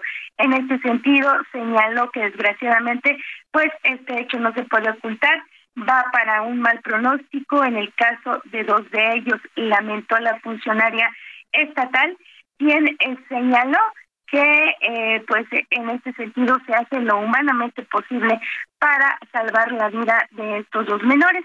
Sin embargo, señaló que en el caso de la niña de dos años de edad, pues ha respondido eh, positivamente y sobre todo se le ha ya eh, implementado pues este esquema de vacuna contra contra la rabia aunque Sergio Lupita aún los estudios o los resultados que eh, esperan los la Secretaría de Salud no han llegado para eh, descartar o en este caso confirmar que efectivamente fueron contagiados eh, por rabia. La Secretaría de Salud señaló que se les está dando la atención en este sentido debido a que presentan estos síntomas. Comentarte también que señaló que se realizarán las investigaciones necesarias para deslindar responsabilidades en caso de negligencia médica, como lo han denunciado los familiares de los menores de edad. Y es que de acuerdo a los familiares, pues ellos buscaron la atención médica inmediata el pasado primero de diciembre cuando los menores de edad fueron mordidos por un murciélago al interior de su hogar. Sin embargo, en al menos tres centros eh, de salud fueron rechazados y eh, la mordida fue minimizada por algunos médicos y enfermeras. En este sentido, también el gobernador del estado, Salomón Jaracruz, aseguró que se realizarán estas investigaciones correspondientes para deslindar responsabilidades. Se espera que en las próximas horas pues se confirme si efectivamente los menores de edad fueron contagiados por rabia. Sergio Lupita es el reporte. Muchas gracias, Karina. Muy buenos días. Buenos días. Hasta luego, pues estaremos muy pendientes. Y Mario Miranda, Misión Imposible. Antes de irnos al corte, cuéntanos. Hola, ¿qué tal, Lucita? Muy buenos días. Nos encontramos en la alcaldía de Tlalpan, donde alrededor de las 4 de la mañana vecinos reportaron una fuerte fuga de agua en la calle de Congreso frente al número 16. Al lugar acudió personal de protección civil y de sistemas de aguas de la Ciudad de México. Vecinos comentan que son constantes las fugas de agua en esta calle y al menos en este año se han registrado dos fugas en el mismo punto. La más reciente fue el 19 de agosto del 2022. Personal de nos comentó que esto se debe a la presión del agua, ya que las tuberías ya son demasiado viejas, o quizás a los trabajos mal realizados en las reparaciones anteriores. Son ya casi más de cuatro horas que se está desperdiciando el agua, aún no cierran las válvulas y son bastantes los litros de agua que se están desperdiciando aquí en la alcaldía Tlalpalopita. Muy bien, muchas gracias, Mario. Seguimos pendiente, buenos días. Buenos días, 55 20 10 96 47, nuestro número de WhatsApp para que se comunique con nosotros esta mañana y nos eche también un mensajito de voz. Regresamos.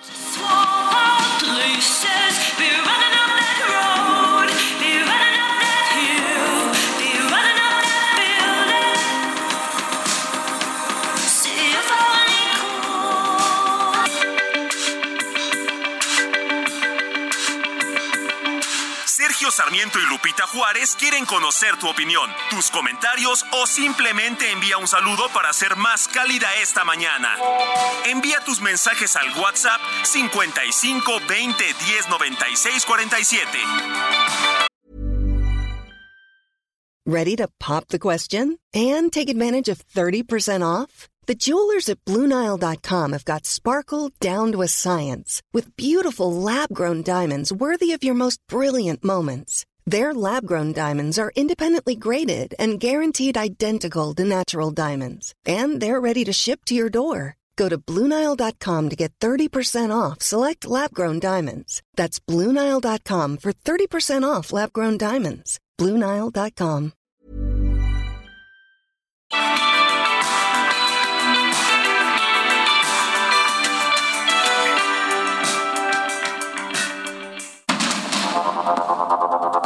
Continuamos con Sergio Sarmiento y Lupita Juárez por el Heraldo Radio.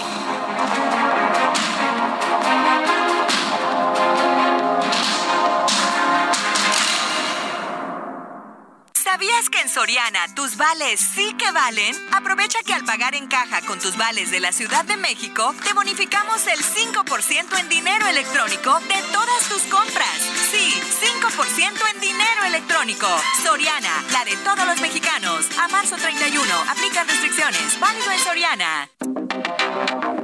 ¿Qué tal, Lupita? Buen día. Fíjate que yo he escuchado mucho su programa, los sigo, tengo rato siguiéndolos. Siento decirles, no hay día que pase que no le dicen a López Obrador. Y de veras, me vas a decir que por qué hago este comentario. Pero es que la verdad, si cansan que estén atice y atice el presidente. ¿Cómo no atizaron a este señor Peña Nieto? Yo no comulgaba con sus políticas, mas sin embargo no puedes, no puedes estar hablando pestes del presidente en funciones. Es, eh, ese señor, el presidente, tiene una investidura y creo que a ustedes ya se les olvidó. Estoy de acuerdo que ustedes tienen que hacer reportajes, pero creo que la, se están pasando.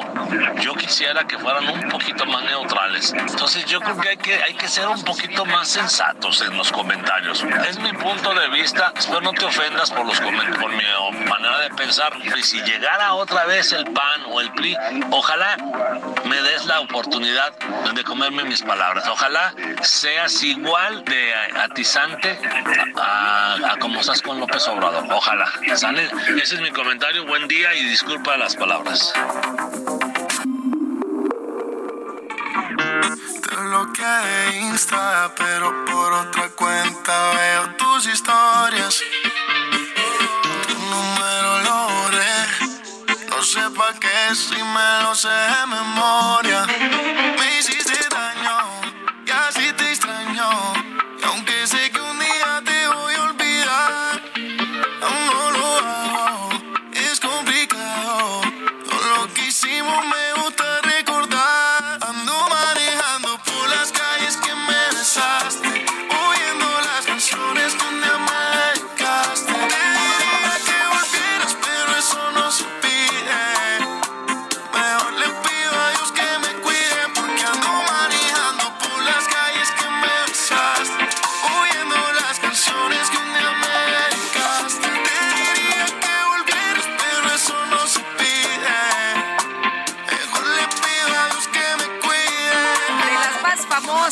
Chance de echarse una bailadita, ¿eh? Con esta bachata, la bachata de Manuel Turizo. Yo, la verdad, no la conocía hasta ahora en las fiestas navideñas.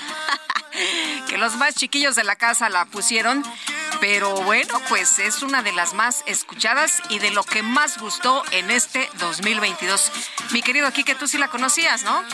Claro, por supuesto, el DJ Kike, ¿cómo no la va a conocer?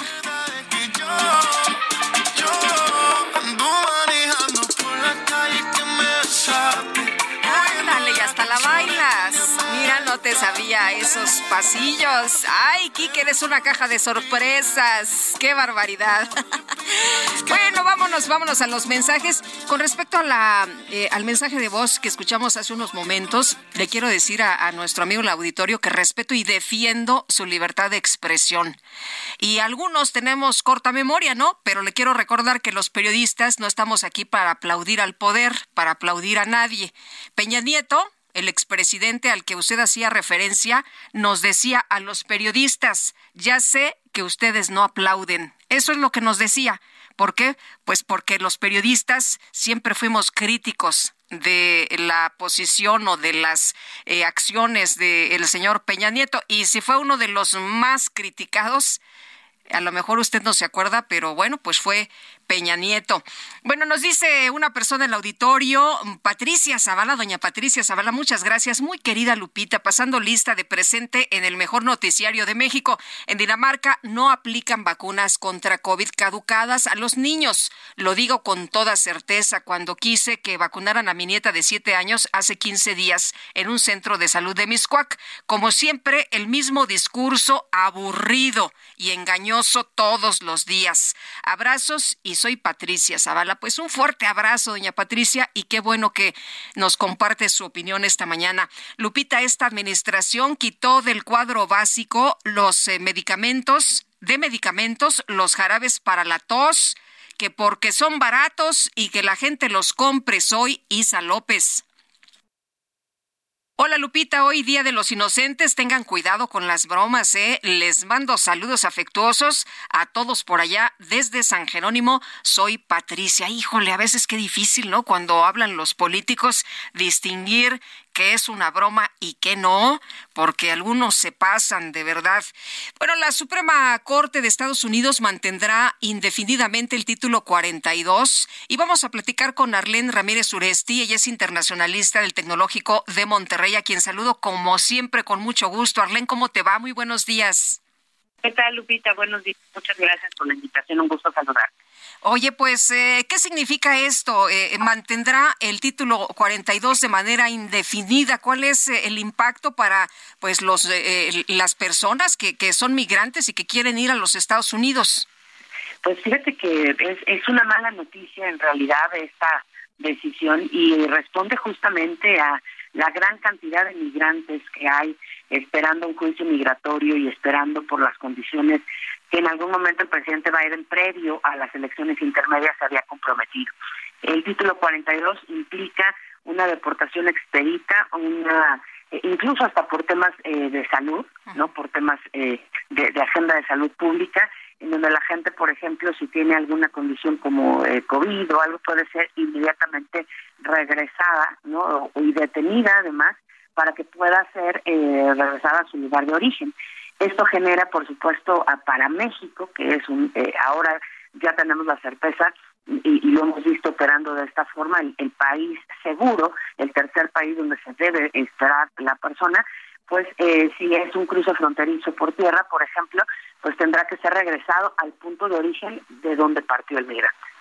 Eh, Arlen, eh, las personas que, que nos están escuchando en estos momentos, que tienen la intención de pasar a Estados Unidos, ¿estarían en este riesgo, como tú dices, de que los expulsaran de manera express? Sí, por supuesto, sobre todo porque en, el, en eh, una de las condiciones para que las personas pudieran en algún caso llegar a, a tener un proceso migratorio diferente es que lleguen por avión. Las personas que tienen un cruce terrestre tienen, eh, debido al título 42, la acción inmediata no de ser contenidos, de no ser eh, eh, procesados para un juicio migratorio y para poder ver las posibilidades de su entrada documentada a los Estados Unidos. Esto, por supuesto, responde a la gran cantidad, insisto, de personas que están en espera y, por supuesto, a la crisis migratoria que hoy se vive en la frontera sur y que por supuesto para los Estados Unidos ante las condiciones económicas bastante complejas que se ven venir para 2023, pues no hay la infraestructura necesaria para soportar toda esta cantidad de migrantes eh, que llegan eh, en estos momentos a los Estados Unidos. Ahora había esperanza de muchos defensores de la migración, ¿no? Que pensaban que pues eh, esto se iba a terminar en esta semana. Sí, por supuesto. Sin embargo, lo que lo que hay que entender es que bueno, en política no hay coincidencias no eh, pasado el tiempo de las elecciones intermedias y pasado el tiempo eh, de, interés en la agenda política no solamente del partido republicano sino también por supuesto del partido demócrata pues el tema migratorio pasa en realidad a una segunda prioridad. En este momento los esfuerzos políticos y económicos de los Estados Unidos están concentrados en contener la especulación respecto a la recesión que, que, que se especula va a venir en 2023 para los Estados Unidos y por supuesto la emergencia climática, la nueva eh, la, nueva emergencia sanitaria por los brotes de COVID. Entonces, eh, en realidad, pues la, agenda pública de los Estados Unidos se ha movido de manera muy interesante y vemos, por supuesto, que hoy sigue sin tener una eh, agenda migratoria definida sin tener puntos de progresivos no de atención sino más bien sigue como en los últimos años respondiendo eh, a las necesidades inmediatas de, las condiciones migratorias. Arlen, desde tu punto de vista, eh, Estados Unidos está en, su derecho, pero para muchos es una crueldad. ¿Tú cómo ves estas decisiones que se están tomando? Están totalmente fuera del, del derecho humanitario internacional, porque si bien es cierto, está en su derecho eh, de salvaguardar eh, la seguridad y la integridad de su territorio no y de su tejido social, porque ese es como el pretexto que, que, se argumenta, pues en realidad el derecho internacional en la parte humanitaria dice que el derecho de tránsito es un derecho humano y que las personas tenemos derecho a migrar incluso, sobre todo ante eventualidades como el cambio climático. Esto es muy interesante, Lupita, porque ya veremos en los próximos años, conforme se va deteriorando más el medio ambiente y aumentan los grados de temperatura ¿no? que, se están previendo, pues habrá comunidades que necesariamente para la supervivencia de la gente tendrán que ser expulsores de migrantes. Y en ese sentido, los, los países receptores de migrantes, pues tendremos que generar políticas no solamente más flexibles, no, sino progresivas, es decir, paulatinamente incorporarlos y generar las oportunidades porque por derechos humanos está la atención. Aquí lo complicado es en un país como México, en donde la infraestructura del Instituto de Migración se ha recortado, en donde no hay la, ni la infraestructura operativa, ni el capital humano, ni los recursos para atender a los migrantes que están de tránsito o que serán regresados a través de México a sus comunidades de origen, se puedan atender de manera digna, segura y con el respeto no solamente al derecho internacional, sino a los protocolos de migración y a los derechos humanos. Arlen, como siempre, gracias por conversar con nosotros, gracias también por habernos tomado las llamadas y hablar con nosotros de temas internacionales que estaban ahí pues en, en la mesa en este 2022. Te mandamos un fuerte abrazo. Muchas gracias, Lupita. Gracias a ustedes por la invitación. Como siempre, un placer. Un abrazo para ti, para tu auditorio y mis mejores deseos. Igualmente, hasta pronto. Arlen Ramírez Suresti, internacionalista del Tecnológico de Monterrey. Son las ocho ya con 42 minutos. Lo mejor de México está en Soriana. Aprovecha que la uva blanca está a 69.80 el kilo o manzana red a 36.90 el kilo y limón con semilla a 19.80 el kilo. Sí, a solo 19.80 el kilo. Martes y miércoles del campo de Soriana. Solo 27 y 28 de diciembre. Aplican restricciones. El Químico Guerra. Con Sergio Sarmiento y Lupita Juárez. Químico Guerra, ¿cómo te va? Muy buenos días. Lupita, ¿qué tiene que ver tu pago en la tarjeta de crédito o el tipo de cambio del peso mexicano con el Leptonicteris y el Babuenae? no tengo la menor, la menor idea. Pero supongo que nada. no, muchísimo. No me digas. Ajá, el Leptonicteris y el Babuenae es un murciélago. ándale. Y está especializado en el agave del tequila y del mezcal.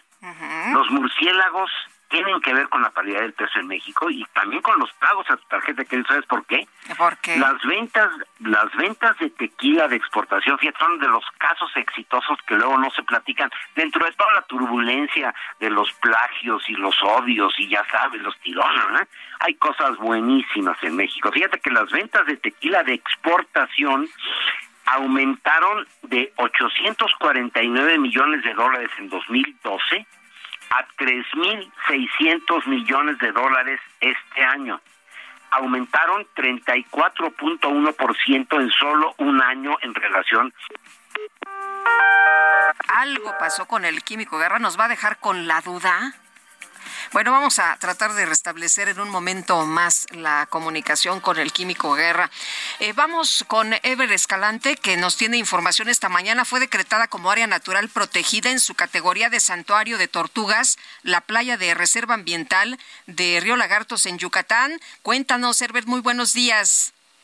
Buen día, les comento que la playa de la Reserva Ambiental de Ría Lagartos de Yucatán fue decretada como área natural protegida en su categoría de santuario de tortugas por parte de la Secretaría de Medio Ambiente y Recursos Naturales, Semarnat, con el objetivo de proteger sus zonas de anidación y reproducción. En total son 17 nuevas áreas naturales protegidas consideradas como santuarios que se encuentran en los estados de Chiapas, Guerrero, Jalisco, Michoacán, Oaxaca, Quintana Roo, Sinaloa, Tamaulipas y Yucatán, las cuales contarán con un total de 6.637 hectáreas. La Semarnat informó que se realizaron los ajustes necesarios a los polígonos que conformarán estas nuevas áreas y que incluirán superficies de anidación que no contaban con protección, así como zonas en buen estado para el desarrollo y conservación de los quelonios. El proceso de modificación incluye el ajuste a los nombres de algunos santuarios conforme a la denominación reconocida por las comunidades locales y el análisis técnico realizado por la Comisión Nacional de Áreas Naturales Protegidas, CONAP. En el caso de Yucatán, se denominará Playa Ría Lagartos y cuenta con una superficie de 827.359 hectáreas que abarcarán los municipios de Tizimín, Río Lagartos y San Felipe, ubicados en la zona nororiente. Los otros santuarios son Playa Rancho Nuevo, Playa Mismaloya, Playa Colola, Playa Maruata, Playa Tierra Colorada, Playa Cachagua, Playa Escobilla, Playa Puerto Arista y para el caso de Playa El Verde Camacho se modifica la denominación a Playa Huizache Caimanero. La dependencia federal explicó que las playas de anidación de las tortugas marinas son los sitios de mayor relevancia a su ciclo de vida, ya que en ellas se lleva a cabo su fase de reproducción cuando las hembras salen a depositar sus huevos en nidos construidos en la arena para su incubación. Si todo marcha bien, en un periodo de 45 a 60 días, las crías nacen para dirigirse al mar y formar parte de la nueva generación de quelonios marino. Por ello es importante preservar las condiciones de las playas de anidación a fin de que el proceso sea exitoso. Esta es la información que tenemos desde Yucatán. Gracias, Herbert. Muy buenos días. Y regresamos con el químico. Guerra Químico, pensé que nos ibas a dejar en ascuas. no, hasta esas cosas de la, de la tecnología, pero bueno, eh, es importante el saber esto de que eh, llegamos a explotar 3.600 millones de dólares en 2022 y eso es el lapso hasta octubre, ¿eh? son los datos de octubre, todavía falta noviembre y diciembre, parece un verdadero caso de éxito. Y estos Leptonicteris hierbabuenae son esenciales para que pueda florecer y pueda eh, germinar el tequila. Sin este murciélago no existiría el tequila, o sea, es fundamental. ¿Y por qué eh, tiene que ver esto con tarjeta de crédito y eh, la estabilidad y la calidad del peso? Bueno, porque el ingreso de 3.600 millones de dólares pues está fortaleciendo al peso y está haciendo más estable nuestra economía. Son los casos de éxito que tienen que ver con la naturaleza que tan pocas veces tomamos en cuenta. Hay un mexicano, lo conoces, el Lupita extraordinario de, de mis héroes, ¿verdad? Que yo admiro muchísimo, el doctor Rodrigo Medellín, que por cierto le han cortado todos los presupuestos, ya sabes, se le quita el presupuesto a esto que te estoy diciendo que trae dinero efectivo a nuestro país, como son eh, los murciélagos, y eh, se le da dinero a otras cosas, ¿verdad?, que no tienen absolutamente nada que ver con la estabilidad y con se regala el dinero así simplemente. Pero en fin, Lupita, el caso es de que el conocimiento de que estos murciélagos son fundamentales para el tequila y que el tequila está generando 3.600 millones de dólares al año eh, a, México, pues nos debería hacer reflexionar acerca de lo importante que es financiar adecuadamente, el soportar en una forma correcta la ciencia, no tratarla de disminuir. Hay una carta, hay una eh, pues expresión de la comunidad científica acerca de la eh, reformación de los cambios que se le a hacer al CONACIT, en donde no, fíjate, para estos cambios, Lupita, no se toma en cuenta la comunidad científica, como ves? Pues muy terrible. Pero es importante que podamos difundir esto. Tienes razón. Muchas gracias, Químico. Buenos días, Lupita. Un abrazo, buenos días. Son las ocho ya con 48 minutos. Tenemos a Lupita y yo un libro con nosotros, se llama El origen de todos los males. Y bueno, el libro empieza con una forma eh, que a mucha gente le va a sorprender y dice los y tenemos a la escritora Sandra Fried, que nos está presentando una novela biográfica sobre una autora que, eh, independientemente de lo que piense uno de su calidad como poeta, eh, fue realmente una mujer sensacional en su momento que rompió todas las reglas eh, y, que realmente, pues, lo que me dicen es que era una mujer muy divertida y, bueno, para hablar sobre Pita Amor, eh, nos tenemos aquí en la cabina a Sandra Fried, que acaba de publicar la novela biográfica Los demonios de mi cuerpo que es precisamente una obra sobre la, vida de la poeta eh, Pita Amor, que pues realmente fue una mujer extraordinaria. En primer lugar, Sandra, ¿de dónde viene tu, tu interés por Pita Amor? Y en primer lugar, bienvenida. Hola, ya, ya, me estaba recriminando que te entrevista más Lupita que yo, pero bueno. o sea, déjame hacer la primera pregunta por lo menos. La primera pregunta, ¿cómo, cómo, cómo llegas a, a Pita Amor, este personaje? Llegué a través de un poemario de Pita cuando estaba terminando la novela anterior, una novela sobre Nahui Olin. Eh, me ha pasado con cada novela que ya quiero saber de qué va a tratar la siguiente. Y, como me ha pasado en otras ocasiones, de pronto en mi librero vi un poemario muy, muy delgadito. Em, de Pita y lo leí y dije yo tengo que averiguar quién está detrás de estas de estos versos que me a mí me hechizaron. Em, y entonces me dediqué a investigar sobre ella. Eh, leí su ella tiene un libro que ella llama autobiográfico que claro que tiene sus, pinceladas de, ficción que se llama Yo soy mi casa. Y ahí fue donde me adentré en en la vida de, Pita Amor. Oye, Pita Amor, esta diosa eterna, eh, talentosa, pero muy atormentada. Cuéntanos de esta, de esta vida que empiezas tú en el libro en una hacienda y es maravilloso cómo se va construyendo este personaje. Sí, bueno, eh, al respecto, por eso decidí escribir la novela de manera lineal, porque para que los, eh, los lectores que recuerdan a la pita vieja, eh, mal maquillada, eh, con el cabello estropajoso que salía en la televisión declamando. Excesivamente maquillada, ese era el problema. O sea, no es que estuviera mal maquillada, es que sí se, se eh, la cara. Bueno, sí, la gente dice pintarrajeada, pero es que yo la quiero mucho, entonces no quería decir esa palabra. Sí. Em, hay que conocer su pasado, creo que es muy importante entender de dónde viene Pita Pita es la menor de siete hermanos de una familia de abolengo porfiriana.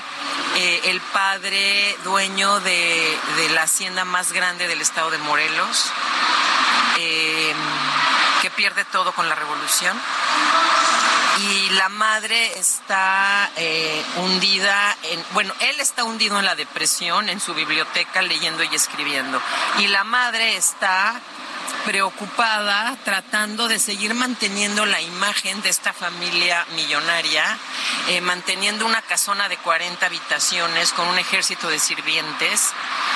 Y Pita niñita, nadie le hace caso, eh, ni los hermanos, eso eran, eh, había un hermano, los las demás son, son mujeres. Y, Pita, eh, yo creo que nació con esta necesidad de llamar la atención, que además creo que se, lo lograba también. Que aumentó con la, falta de atención que le daban. Entonces, se sentía no querida, ¿no? Se sentía no querida, sí, se sentía no querida y quería llamar la atención. Ella misma cuenta que se bajaba a la cocina, se subía a la silla y, decía, es que vengo a que me oigan cantar, que las sirvientas la oyeran cantar. quería, yo, quería esa atención. Y mm, esa, es la pita niña y, va creciendo. Ella cuenta que se salió de la casa paterna, huyó de la casa a los 14 años. Eh, en la novela yo la puse un poquito 18, mayor. De 18. Yo la puse de 18 porque la leyó un abogado cuando todavía estaba en, manuscrito y me dijo, ¿cómo? ¿Y los amor no iban a demandar al hombre que se la robó?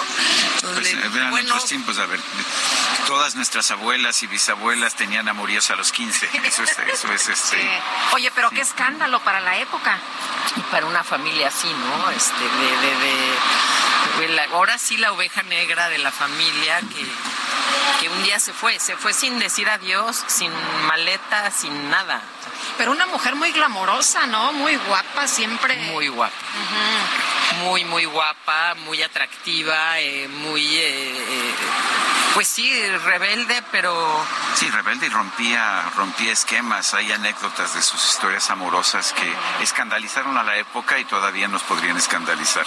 Yo creo que sí, yo creo que sí todavía podrían escandalizarnos. Andamos ya con muy poco tiempo, Sandra, y yo sé que me vas a decir, ah, es que no te gusta platicar conmigo, me encanta platicar contigo, pero el, el libro se llama Los demonios de mi cuerpo, una es la, la, novela de Pita Amor, la vida de Pita Amor, y Sandra Fried es la autora, y pues como siempre te agradezco el que nos hayas traído. No, la agradecida soy yo.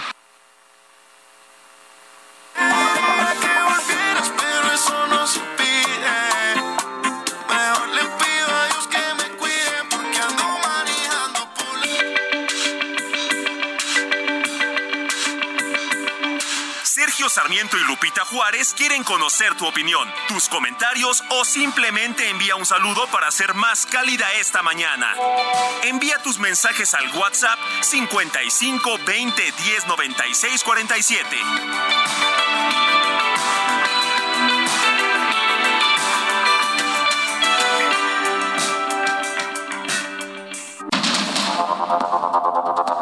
Continuamos con Sergio Sarmiento y Lupita Juárez por el Heraldo Radio.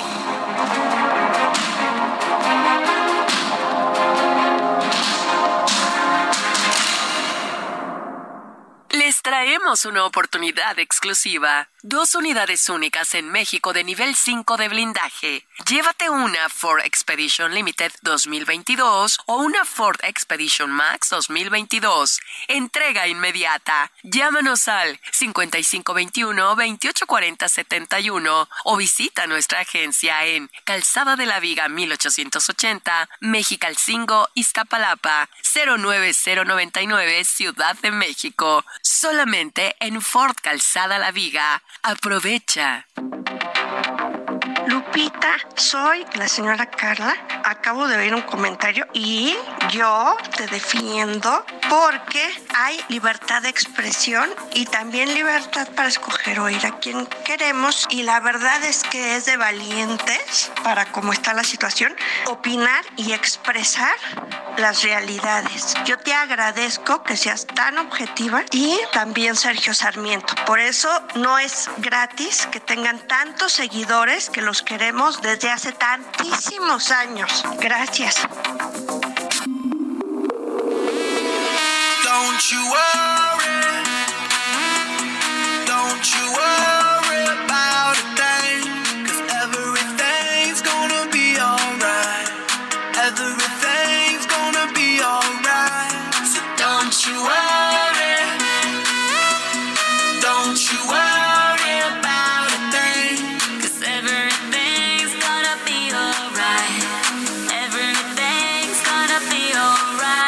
Gonna be all be alright.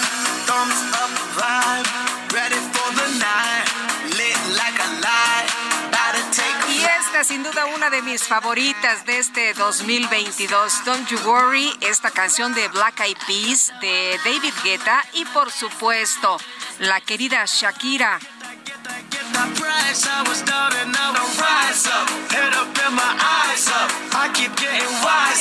Then I realize that everything will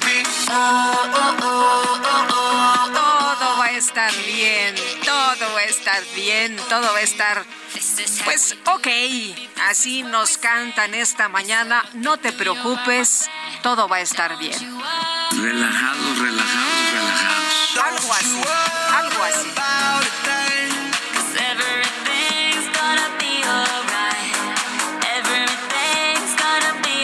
¿A poco no se pone usted de buenas con esta? Vámonos a los mensajes. Nos dice una persona al auditorio. Hola Lupita, soy Mercedes Ávila. El mensaje de voz que pusieron de este señor de WhatsApp no los ha escuchado desde hace mucho tiempo porque siempre fueron críticos con Enrique Peña Nieto y también con Felipe Calderón.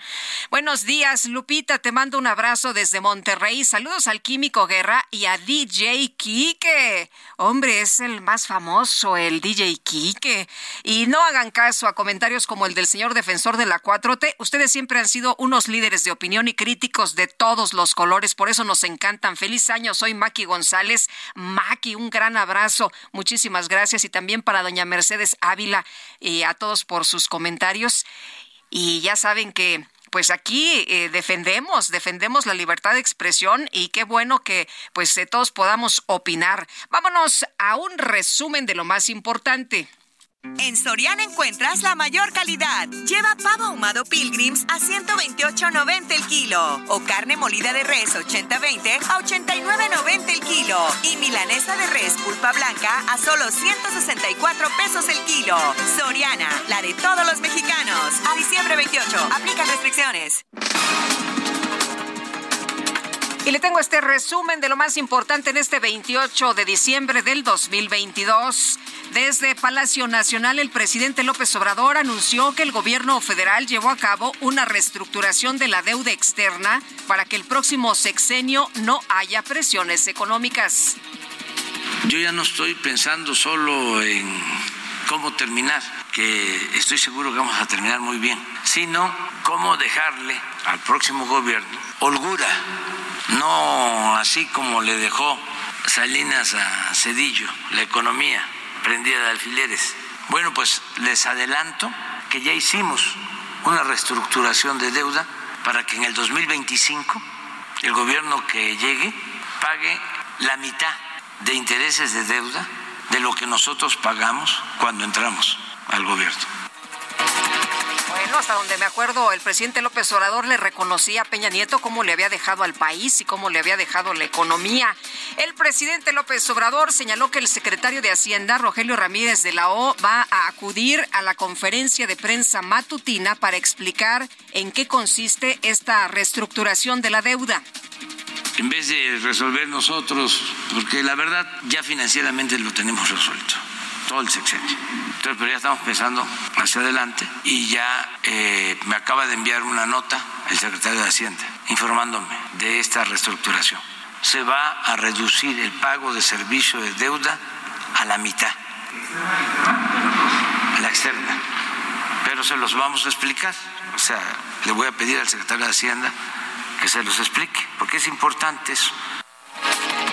El senador del PRI, Manuel Añorbe, sí del PRI, emitió un mensaje para mostrar su apoyo total a la ministra Yasmín Esquivel ante las acusaciones en su contra por el presunto plagio de su tesis. La Casa Blanca pidió que se lleve a cabo una reforma integral de la política migratoria de los Estados Unidos después de que la Corte Suprema de ese país determinó mantener vigente el título 42. Y las autoridades de la Unión Americana confirmaron en el estado de Nueva York que subió a 31 la cifra de muertes causadas por la tormenta invernal que afecta a gran parte del país. En total, pues se habla de más de 50, de 50 personas que han perdido la vida por esta onda gélida. Amor, amor, amor. Amor, amor, amor. Quiero que me vuelvan a mirar El gobierno de la Ciudad de México anunció que la celebración del Año Nuevo en Paseo de la Reforma va a contar con un concierto de Los Ángeles Azules. La presentación está programada para comenzar a las 21.30 horas del 31 de diciembre y tendrá acceso libre. ¿Vas, vas a ir, eh, DJ Quique? ¿Ya estás listo? Claro que sí. Estás tú. Si en una rosa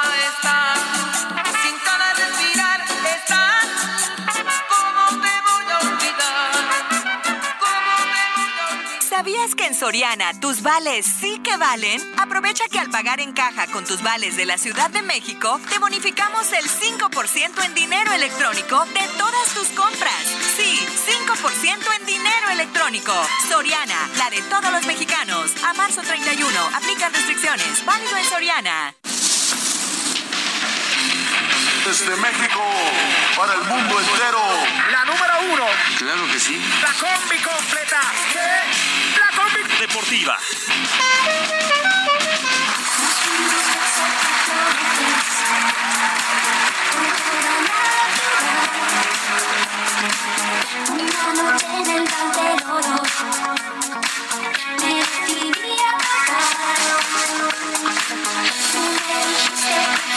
se podían estacionar esos de la combi deportiva, qué bárbaros. Ángel Gutiérrez. Buenos días, vamos a empezar con la información deportiva, ya que la máquina de Cruz Azul consiguió su pase a la final de la Copa por México tras vencer 2 a 1 al América con goles de Rodolfo Rotondi y Michael Estrada. El entrenador del Cruz Azul, Raúl Gutiérrez, habló luego de la victoria de su equipo en el estadio Nemesio 10.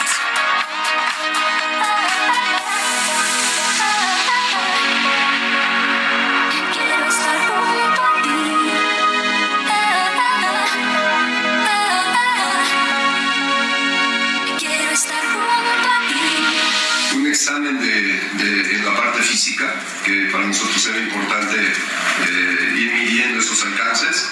Y después, digo, los clásicos son así, a veces hay buen fútbol, a veces no hay buen fútbol, hay muchos roces, hay, hay todo- todos los ingredientes que, que tiene un clásico, eh, creo que hoy se dieron y, y estamos contentos por, por el resultado. Obviamente nos pone en la final del torneo y como creo que eh, eh, todos los equipos grandes, grandes persiguen cualquier final en la que participen. Yo soy un de esos grandes, tan elegante como los que siempre llevan guantes. A través de un video de redes sociales protagonizado por dos niños, el español de Barcelona le dio la bienvenida al defensor mexicano César Montes.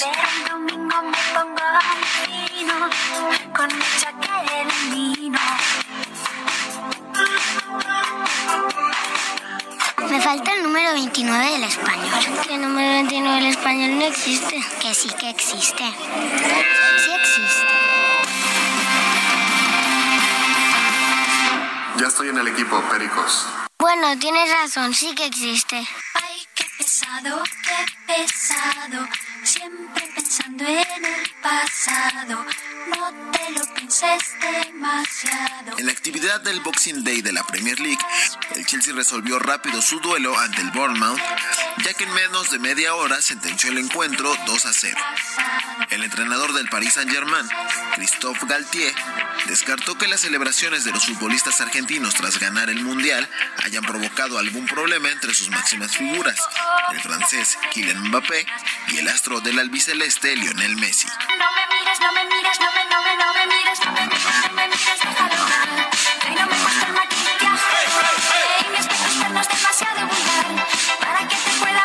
Y por último, el defensivo de los Cardenales de Arizona, Justin James Watt, anunció que dirá adiós a la NFL al finalizar la actual temporada. Mi corazón está lleno de gratitud y amor. Ha sido un absoluto honor y placer, escribió en Twitter. Lupita amigos, hasta aquí la información deportiva. Muchas gracias Ángel Gutiérrez, muy buenos días. Y el pasado 5 de julio la escritora Sofía Guadarrama nos presentó su libro El origen de todos los males. Hemos estado recuperando varias de las entrevistas de los libros que nos marcaron, de los libros que nos gustaron de este año y vamos a escuchar si les parece bien. Tenemos, a Lupita y yo, un libro con nosotros, se llama El origen de todos los males. Y bueno, el libro empieza con de una forma eh, que a mucha gente le va a sorprender y dice lo siguiente, el día que mi madre se quitó la vida fue uno de los más felices de mi adolescencia. Sí, así empieza este libro, El origen de todos los males, de Sofía Guadarrama Collado, una autora pues que nos ha acostumbrado más bien a ofrecer eh, libros históricos a lo largo de pues de muchos años, de mucho tiempo. Eh, Sofía está con nosotros en la cabina del Heraldo Radio. Sofía Guadarrama, buenos días. Es un inicio, es un inicio sorprendente, pero nos permite ir conociendo poco a poco a tu a tu protagonista, a Renata. Cuéntanos del inicio y cuéntanos de Renata. ¿Qué tal? Buenos días. Eh, pues muchísimas gracias este, por recibirme aquí en, en el... Uh, perdón, es que, es que trae, ya sabes, ella muy cuidadosa, el, el cubrebocas, por supuesto, pero ya te lo quitaste, Sofía, y qué gusto tenerte aquí para en la cabina. Más fácil. Sí, para escucharte mejor. Este, bueno, muchas gracias por recibirme aquí en, en el espacio del Heraldo. Saben que los escucho siempre desde hace tantísimos años. Pero bueno, eh, sí, es una novela que, que, bueno, voy a contar algo que me, que me inspiró a esta novela. Sí. Yo tenía hace 10 años una vecina que era abogada y estaba sumamente frustrada porque se embarazó y, y, tuvo que abandonar su carrera, eh, pues de, de, de, la carrera, ¿no? Y, y, para dedicarse a tener su primera hija y luego su, su, segundo hijo. Pero ella todo el tiempo se estaba quejando de los niños, todo eso. Y en una ocasión me contó que, que la niña mayor, la que tenía como siete años, eh, le, o sea, el niño de cuatro años se iba a sentar en una sillita de estas chiquititas para niños. Y ella estaba en la cocina y vio desde la cocina cómo la niña le da una patada a la silla cuando, justo en el momento en el que el niño se iba a sentar y el niño cae de nalgas. Y va y le dice, ¿por qué le quitaste la, la silla a tu hermano? Y la niña se, echó las manos para atrás y así de, no mamá, yo no hice nada, yo te vi.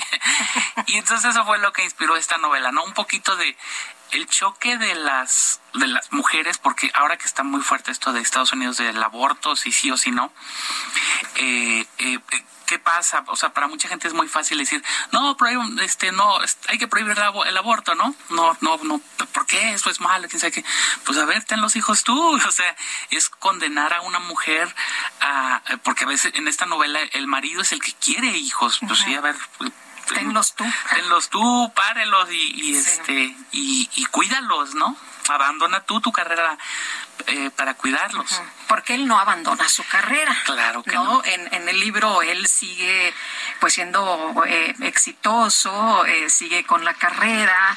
Eh, Sofía, cuéntanos también de, de esta pareja eh, que, que nos, nos dices, a ver, eh, él no, él sí quiere, ella no quiere, está un poco frustrada, pero luego nace Renata y Renata pues parece una niña súper adorable, muy tierna, muy buena con el papá, pero cuando se va el papá las cosas son distintas. Claro. Claro, ahí, hay una hay una niña que tiene ciertas patologías. No la no las quiero yo no, no, no. para no quemarla. Sí. Pero le, le, hace la vida imposible a la mamá, a, a, Sabina.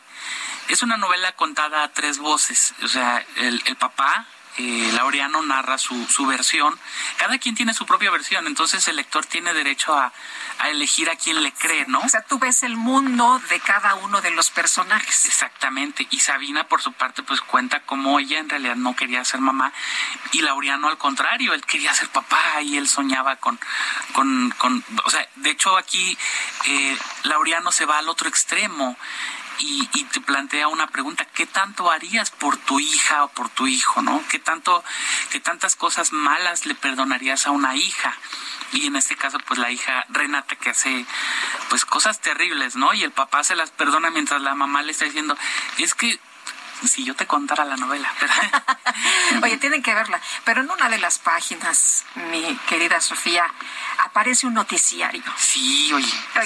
estábamos leyendo el libro y de repente en la página 26 nosotros, ah, ah qué, qué, buen noticiario. Qué buen noticiario escucha a Laureano, ¿verdad?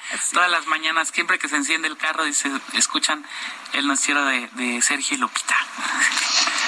Nos, nos, dio mucho gusto y, y nos has contado que, que nos escuchabas, uh, que nos escuchabas tú también. Cuéntanos cómo nos escuchabas, cuando nos escuchabas. Uy, desde hace, desde que empezaron juntos en, en aquella aquella época. Aquella prestación.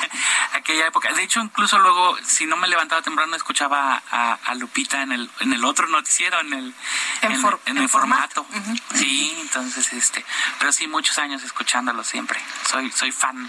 Y todo el tiempo estoy ahí tuiteando para la, para la página del Heraldo.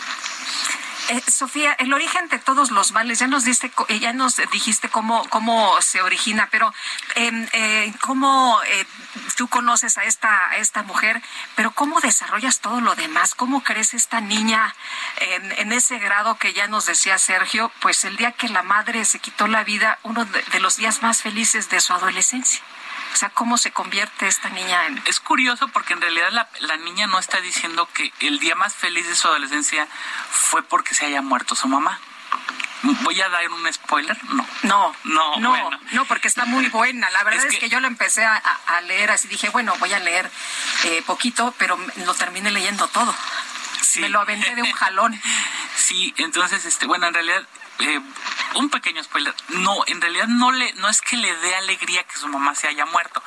Ese día ella tuvo, antes de que se enterara de que su mamá había muerto, ella tuvo una experiencia que la hizo, pues digamos que en la, en la edad de adolescentes de los días más felices de la vida, ¿no?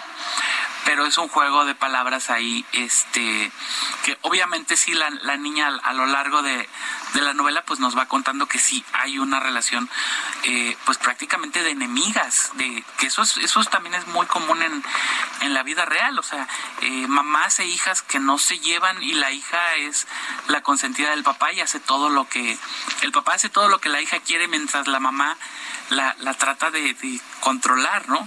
Muy bien, pues Sofía Guadarrama, muchas gracias por venir a presentarnos tu libro que se presenta mañana por la tarde también, ¿verdad? Mañana. Nos quedan 20 segunditos. En librerías en librería Gandhi de Miguel Ángel de Quevedo vamos a presentar el libro, El origen de todos los males. ¿A qué hora? A las a las 7 de la noche. 7 de la noche. Muchas gracias, Sofía. Muchas gracias, Qué gusto tenerte también. por acá. Bueno, pues ahí las lecturas de este 2022 son las 9 con 19 y vámonos con Javier Ruiz. Hola, Javier. Hola Lupita, ¿qué tal? Excelente mañana y tenemos información bien de la zona centro, Lupita.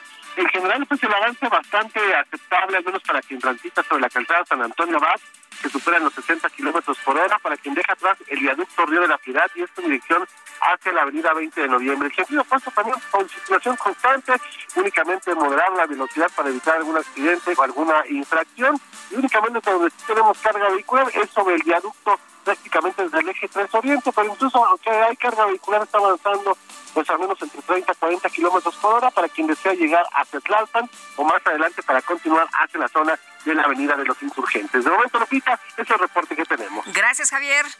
Hasta luego, buenos días. Hasta luego, muy buenos días. Y Gerardo Galicia, desde la zona oriente de la Ciudad de México. Mi querido Gerardo, buen día. Qué gusto, Lupita, excelente mañana. Y en este perímetro sí tenemos bastantes conflictos viales, sobre todo si van a utilizar la calzada Ignacio Zaragoza. Les espera un avance casi a vuelta de rueda una vez que se llega a la zona del anillo periférico en su tramo calle 7 hacia su entronque con el viaducto. Es un trayecto bastante complicado, habrá que salir con algunos minutos de anticipación. Si van a continuar hacia la zona del circuito bicentenario, el avance mejora una vez que dejan atrás la avenida Canal de Río Churubusco y si se incorporan al viaducto, el avance es complicado por lo menos hasta la estación del Metro Puebla. Y en el sentido opuesto, tanto el viaducto a esta altura como la calzada de Ignacio Zaragoza se mantienen con un buen avance con dirección a la zona oriente de la capital. Y por lo pronto, Lupita, el reporte. Muy bien, muchas gracias, Gerardo.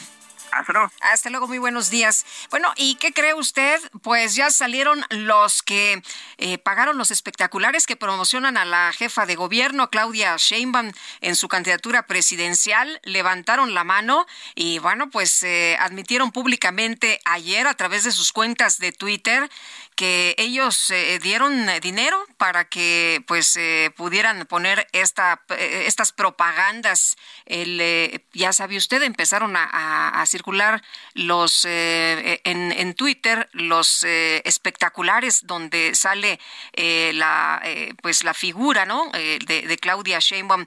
Bueno en los últimos días han aparecido estos espectaculares en diversas ciudades de todas las regiones del país con el hashtag es Claudia y la silueta del perfil del rostro de la jefa de gobierno. La jefa de gobierno ya había sido advertida por el Instituto Nacional Electoral de retirar propaganda alusiva a su persona, pero ella ha negado estar detrás de esta promoción.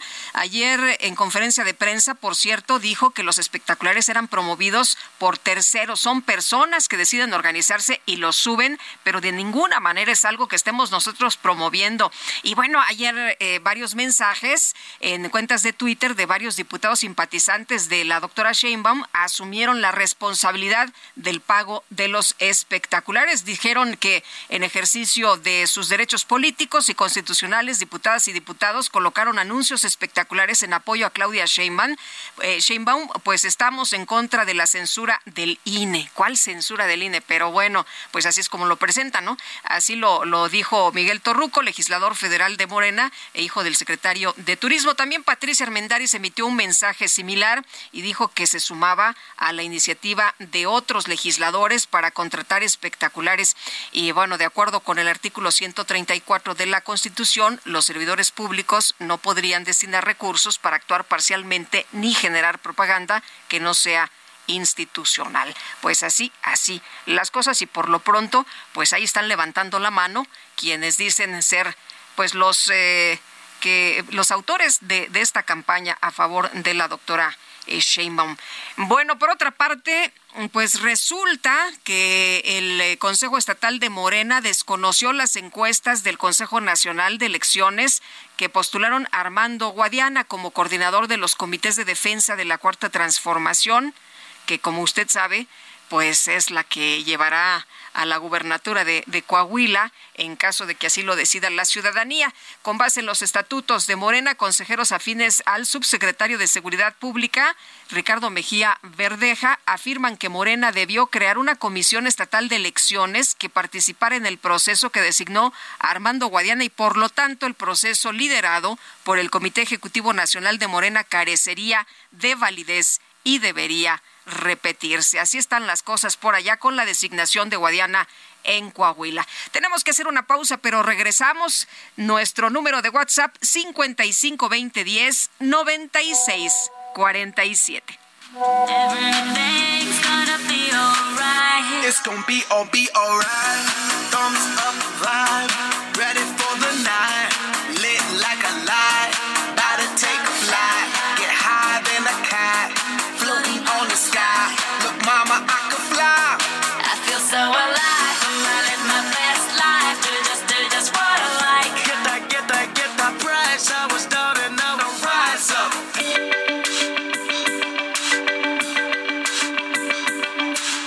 Sarmiento y Lupita Juárez quieren conocer tu opinión, tus comentarios o simplemente envía un saludo para hacer más cálida esta mañana.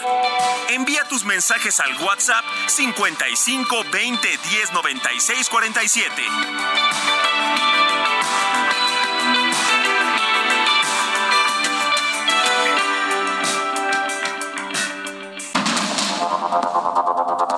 Continuamos con Sergio Sarmiento y Lupita Juárez por el Heraldo Radio.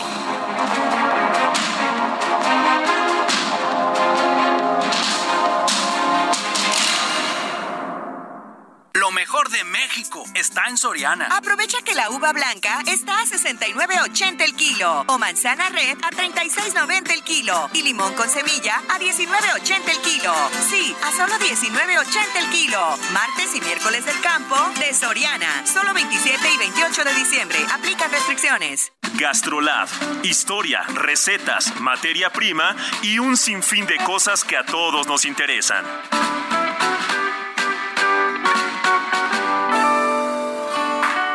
Hola amigos del Heraldo Radio, soy el chef Israel Arechiga de Gastrolab y aprovechando que ayer ya tuvieron a la mano la receta de la salmuera, pues hoy haremos una diferente con kilo y medio de pierna de cerdo. Y esta va a ser una pierna enchilada con estos adobos que tanto caracterizan a la cocina mexicana y que son espectaculares. Para esto necesitaremos seis chiles anchos sin semilla, seis chiles guajillos sin semillas.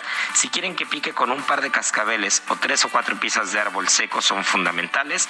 Dos piezas de chile chipotle seco, que esto le va a dar el sabor ahumado y bastante perfumado también, un tercio de vinagre de manzana, que la acidez es fundamental en los adobos, granos de pimienta negra, más o menos un puñito chico será suficiente, semillas de comino, un par de cucharaditas de orégano, hojas de laurel, canela, ajo y ahora sí con todos estos ingredientes, lo único que falta es ir a gastrolabweb.com donde si buscan cómo preparar una pierna enchilada para la cena de Navidad o fin de año, tendremos la receta y el paso a paso. En Soriana encuentras la mayor calidad. Lleva pavo ahumado Pilgrims a 128.90 el kilo o carne molida de res 80-20 a 89.90 el kilo y milanesa de res pulpa blanca a solo 164 pesos el kilo.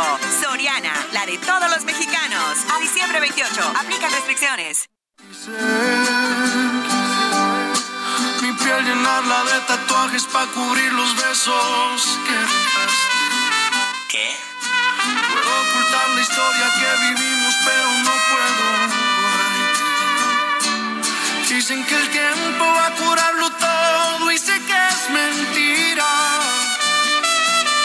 Es imposible que pueda olvidar al amor de mi vida como loco,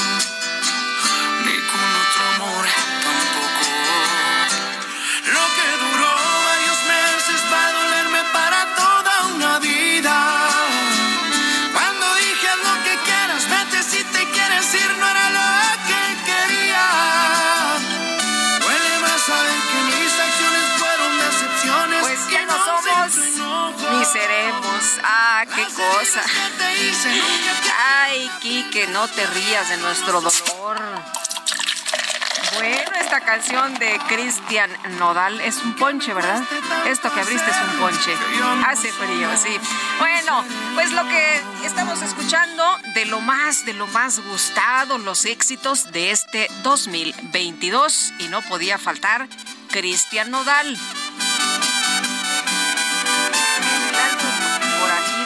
Ya no somos ni seremos. Y en los mensajes, muchas gracias a todos ustedes que se han comunicado con nosotros, que nos escriben. Nos dice una persona del auditorio, buenos días Lupita, es un gusto escucharte. Como desde hace muchos años, te conocí cuando tenías un noticiario vespertino con Jorge Berry. Uy, hace, ¿qué será? Ya no me acuerdo, fíjese, como más de 20 años. Eh, gracias a todo el equipo por informarnos todos los días. Los escucho desde el 2005 en otra estación y leo a Sergio Sarmiento desde principios de los noventas y solo quienes no leen no saben que siempre ha criticado en todos los gobiernos aquello con lo que no está de acuerdo. Ustedes en su programa siempre muestran los dos puntos de vista de las cosas. El problema está en la cantidad de cosas que este gobierno ha cambiado en contra de lo que los expertos, los conocedores consideran adecuado, incluso en contra de la ley y la Constitución, además de la sobreexposición del presidente por sus conferencias diarias y la cantidad de mentiras diarias o impresiones que dice todos los días desde el púlpito presidencial. Soy Héctor Torres desde Tultitlán, en el Estado de México. Don Héctor, muchas gracias por su comentario y, qué bueno, le agradezco mucho que nos siga desde hace tantos años. Eh, sí, tuve un noticiario hace muchísimos años con Jorge Berry. Eh, teníamos nuestro noti vespertino y un abrazo al buen Jorge Berry que anda por allá, tengo entendido, en Puerto Vallarta.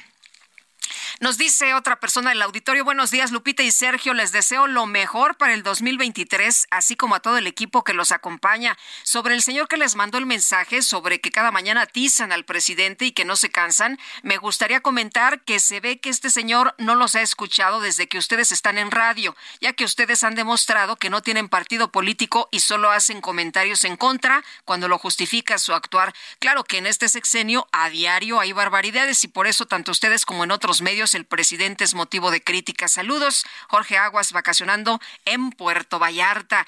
Muchas gracias, muchas gracias a todos ustedes por sus comentarios. Y bueno, ayer en el periódico El Heraldo de México se publicó la columna Trompismo sin Trump posible, escrita por el editor de la sección Orbe, José Carreño. José Carreño, editor de esta sección. Qué gusto saludarte, mi querido José. Muy buenos días, un fuerte abrazo. Muy buenos días, gran para para los socios y para los compañeros que están ahora en cabina. Oye, pues escribiste esta, esta columna muy interesante sobre eh, pues eh, un análisis que haces y, y yo me pregunto, eh, ¿tú consideras que Trump sí dejará a los republicanos? ¿Tú crees que esto se convierte en una realidad como lo planteas y se postule como candidato independiente? Bueno, en términos reales es una posibilidad, o es una de las posibilidades que se le abren a Trump. Hay que hay que considerar tres o cuatro cosas, ¿no? Que cierto desde nuestro punto de vista o visto visto desde lejos, es decir, Trump y sus ideologías, su forma de pensar es es insostenible, pero desde el punto de vista de muchos que están en el Partido Republicano y de hecho de alguna manera de casi todo ese partido la ideología no es el problema. Son eh, es la personalidad de Trump la forma de ser de Trump su egocentrismo que lo hacen eh, pues un aspirante un candidato ya no solo polémico sino indeseable para muchos tanto de la jerarquía del partido como votantes habituales del, de los republicanos y esto lleva otra vez al egocentrismo de Trump. Eh, Trump eh, cree que el Partido Republicano no puede no puede triunfar sin él o cree o está, convencido de que él es el, el hombre que lleva a los republicanos al éxito y uh, si su candidatura no trasciende no no no llega a, hacer a, cristalizar en, en, en 2024 pues eh, tiene la posibilidad real de convertirse en candidato independiente o en candidato de un posible tercer partido, o de los muchos que andan, pueden, de que, que, llevan años en Estados Unidos tratando de ir un poco más allá de lo que actualmente son, y eh, no sería el primero, posiblemente no el último, pero por personalidad yo dudo que Trump acepte una derrota en las primarias republicanas, dudo también que a muchos de sus ah, seguidores acepten tal derrota y pues eh, que se lance como, como un tercer candidato, como lo hizo en su momento Ross Perot hace 20 años. Y pues ese es un, un tema al que los republicanos les tienen mucho miedo, porque dividiría a sus votantes. Eh, eh, eh, culpan de hecho ahí en el, en el Partido Republicano, ¿no? A Trump de que pues haya perdido la oportunidad de tomar el control del Senado y también, como tú lo mencionas en la columna, hay fatiga y hay hartazgo de Trump. Sí, totalmente, ¿no? Es, Trump es un personaje, digamos, muy curioso, es cultiva la imagen de ser un uh, multimillonario absoluto, de ser uh, de estar por encima del bien y del mal, y de hecho está metido, como sabemos, en, tres o cuatro juicios distintos, llevado precisamente por su egolatría, que van del, uh, del tema de, problemas de impuestos, problemas fiscales en Nueva York, a a, tratar de presionar y convencer a funcionarios en, en, los, estados de Georgia y Arizona de que le den la le dieran la vuelta a los resultados de las elecciones para que él quedara enfrente.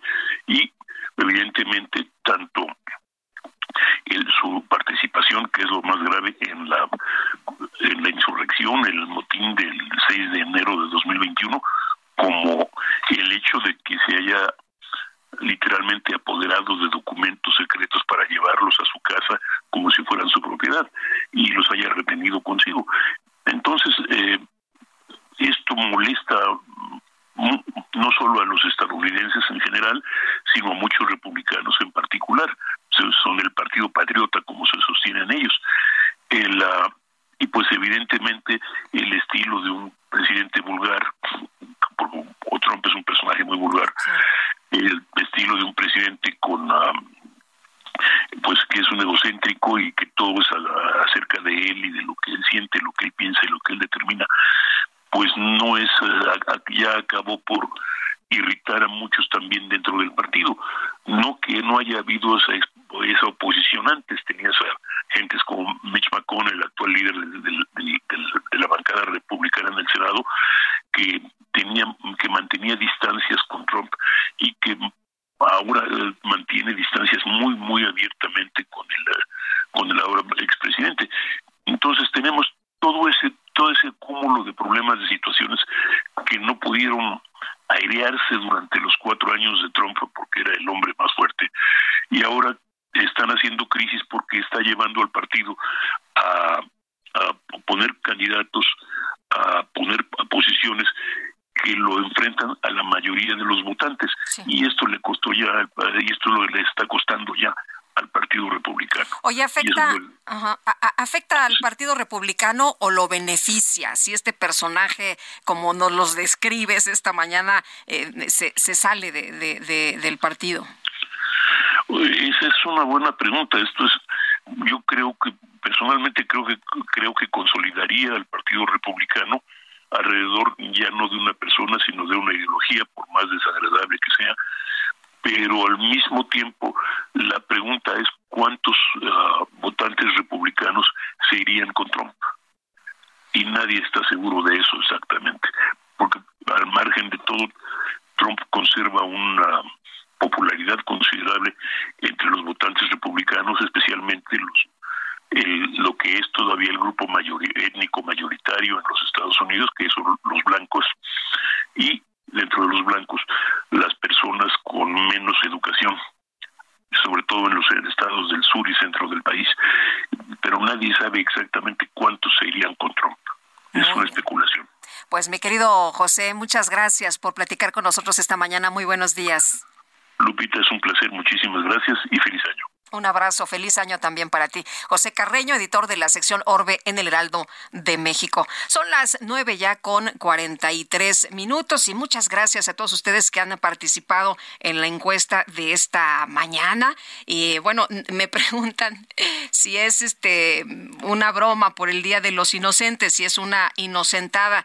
Pues eh, no, ayer lo dijo el presidente. Reitera el presidente López Obrador que en 2023 tendremos un sistema de salud pública como o mejor que el de Dinamarca. Y la pregunta es, ¿cree usted viable que se alcance este objetivo en un año? Bueno, pues ahí está, lo puede eh, responder usted sí, no o tal vez. Hoy es el Día de los Santos Inocentes y siempre pues hacemos bromas, empezamos con este eh, con este tono de, de la broma, el de si me prestas una lana ya no te la regreso, pero ¿cuál es el origen de este Día de los Santos Inocentes? Vamos a preguntarle al Padre José de Jesús Aguilar, a quienes siempre saludamos con mucho gusto. Padre, ¿cómo le va? Muy buenos días. ¿Qué tal, Lupita? Muy buenos días a ti, a todo tu querido auditorio, a Sergio, a todos los del equipo de allá que siempre trabajan constantemente. Eh, padre, cuéntenos, eh, hoy es un día de bromas, pero queremos eh, que nos recuerde usted el origen de este Día de los Santos Inocentes. sí, Lupita, mira, este día tiene dos vertientes. La vertiente que encontramos en el Evangelio de San Mateo, que nos recuerda que cuando Herodes se enteró que había nacido alguien que era llamado rey, él pensó que venía a quitarle el trono y entonces, como los reyes magos le habían indicado que había nacido ese niño, pero no regresaron a decirle dónde se encontraba, para aniquilarlo mandó matar a todos los niños menores de tres años. A estos pequeñitos se les conoce precisamente como los santos inocentes porque desviaron la atención de eh, Herodes, de los soldados, para que el niño pudiera salir hacia Egipto juntamente con sus padres.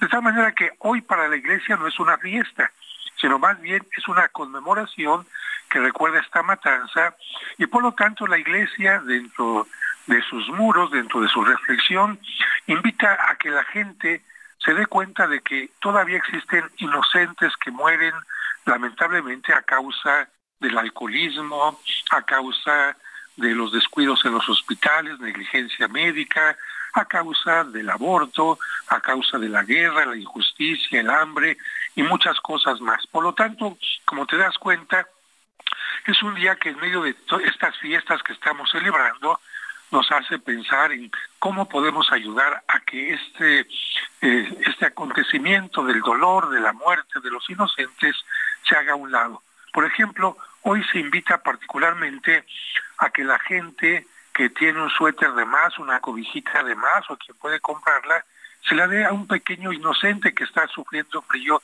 en esta temporada tan cruda de invierno. Pero por otra parte, hay que recordar que como es un tiempo de vacación, es decir, entre la Navidad y el último día del año, sobre todo en la Edad Media, no había trabajo, toda la gente estaba de vacación y bueno, sabemos que cuando estamos de vacación surge la necesidad de divertirse, etcétera. Se llevaban a cabo las llamadas fiestas de los locos, donde se permitía hacer todo tipo de bromas, la gente ocupaba quizás el cargo del obispo, del regidor para hacer bromas, y llegó esto a un extremo tal que eh, el rey eh, Felipe II suprimió estas fiestas llamadas de los locos. Pero entonces la gente dijo, ¿cómo le haremos para festejarlas disimuladamente? Y entonces se dieron cuenta que entre la palabra ingenuo e inocente había cierta cercanía, aunque no es lo mismo, porque inocente es el que no hace daño a nadie, ingenuo es el que se deja engañar.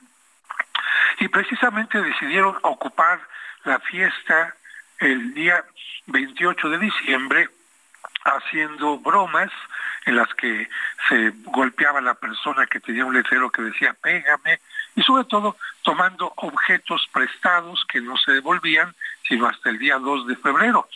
Allá había una cantaleta que decía Herodes mandó a Pilato, Pilato mandó a su gente y el que presta este día es un inocente.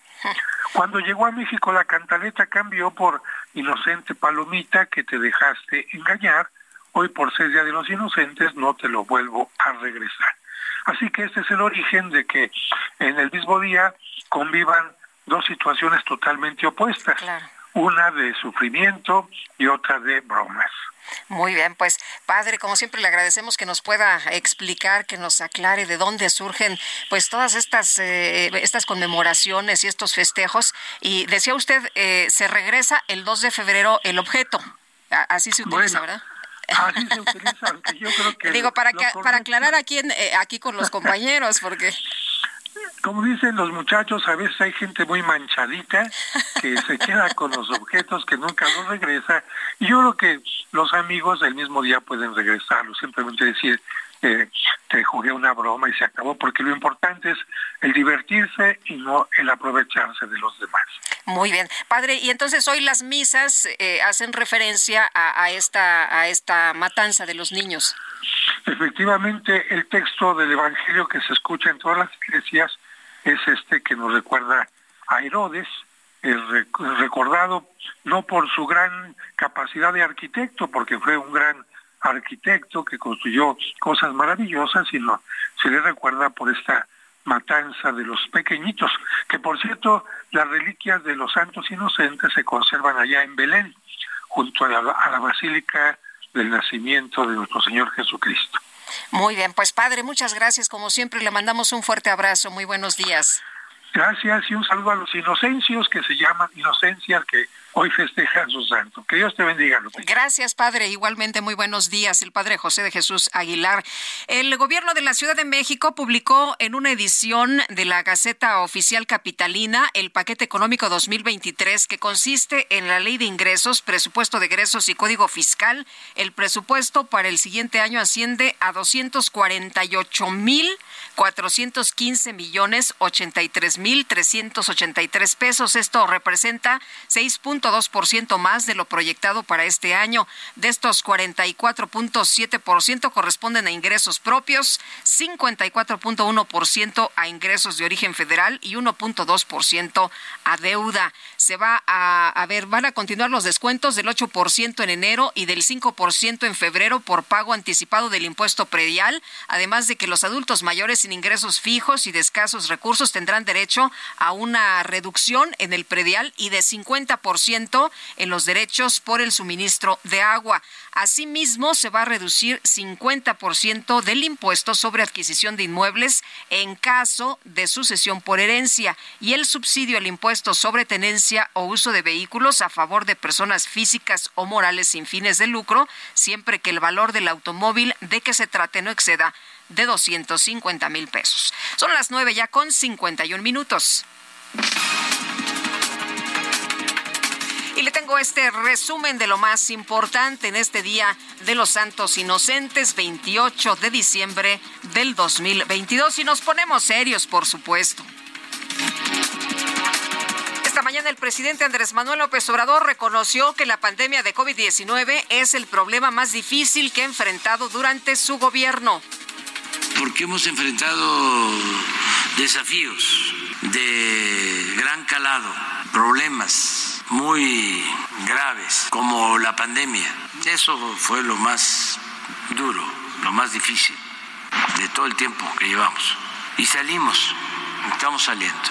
Dejó pues mucha tristeza, pérdida de vidas humanas, pero sí vivimos momentos difíciles, mucho, muy difíciles, y salimos adelante. Nos aplicamos a fondo todo el gobierno, el sector salud, bueno, y por otro lado, el presidente López Obrador informó que el primer ministro de Canadá, Justin Trudeau, va a utilizar el Aeropuerto Internacional Felipe Ángeles durante su próxima visita a nuestro país.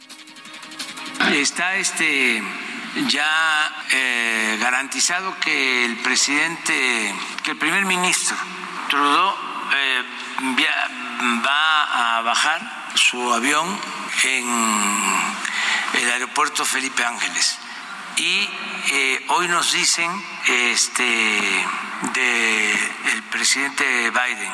Eh, yo estoy haciéndole la recomendación y ojalá y este de la embajada tomen nota de que es muy seguro y muy buen aeropuerto el Felipe Ángeles. El INEGI informó que en noviembre de 2022 la tasa de desempleo en México disminuyó a 2.8% de la población económicamente activa, lo que representa una reducción de 0.2% respecto al mes de octubre.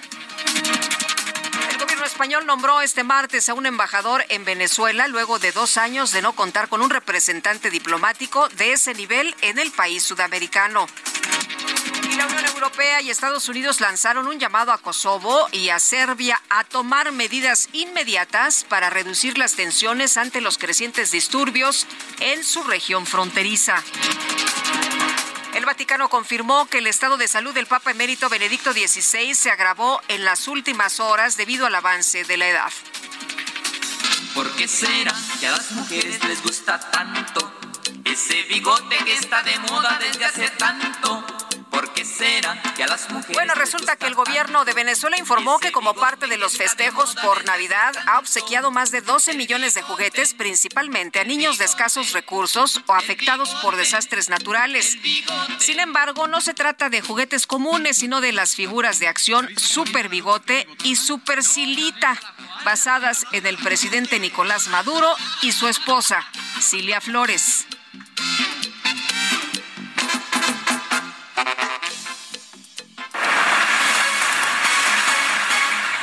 Nos vamos. En nombre de todo el equipo agradezco el favor de su atención. Le deseo que tenga un extraordinario día y nos escuchamos mañana tempranito a las 7 en punto. Pásenla todos muy bien. Dicen que el tiempo va a curarlo todo y sé que es mentira. Es imposible que pueda olvidar el amor de mi vida. Y toma uno como loco.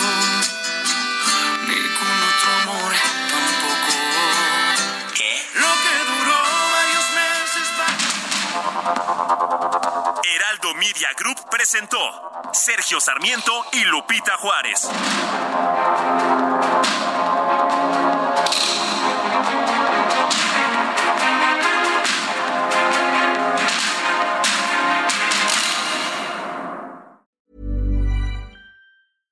Step onto the legendary clay courts of Roland Garros, where the world's best players battle it out for a chance to win the French Open title. Tennis Channel Plus is your place to watch. Stream every court from your phone or smart TV, live in HD. Don't miss a moment with daily live coverage and match replays on demand, beginning Monday, May 20th.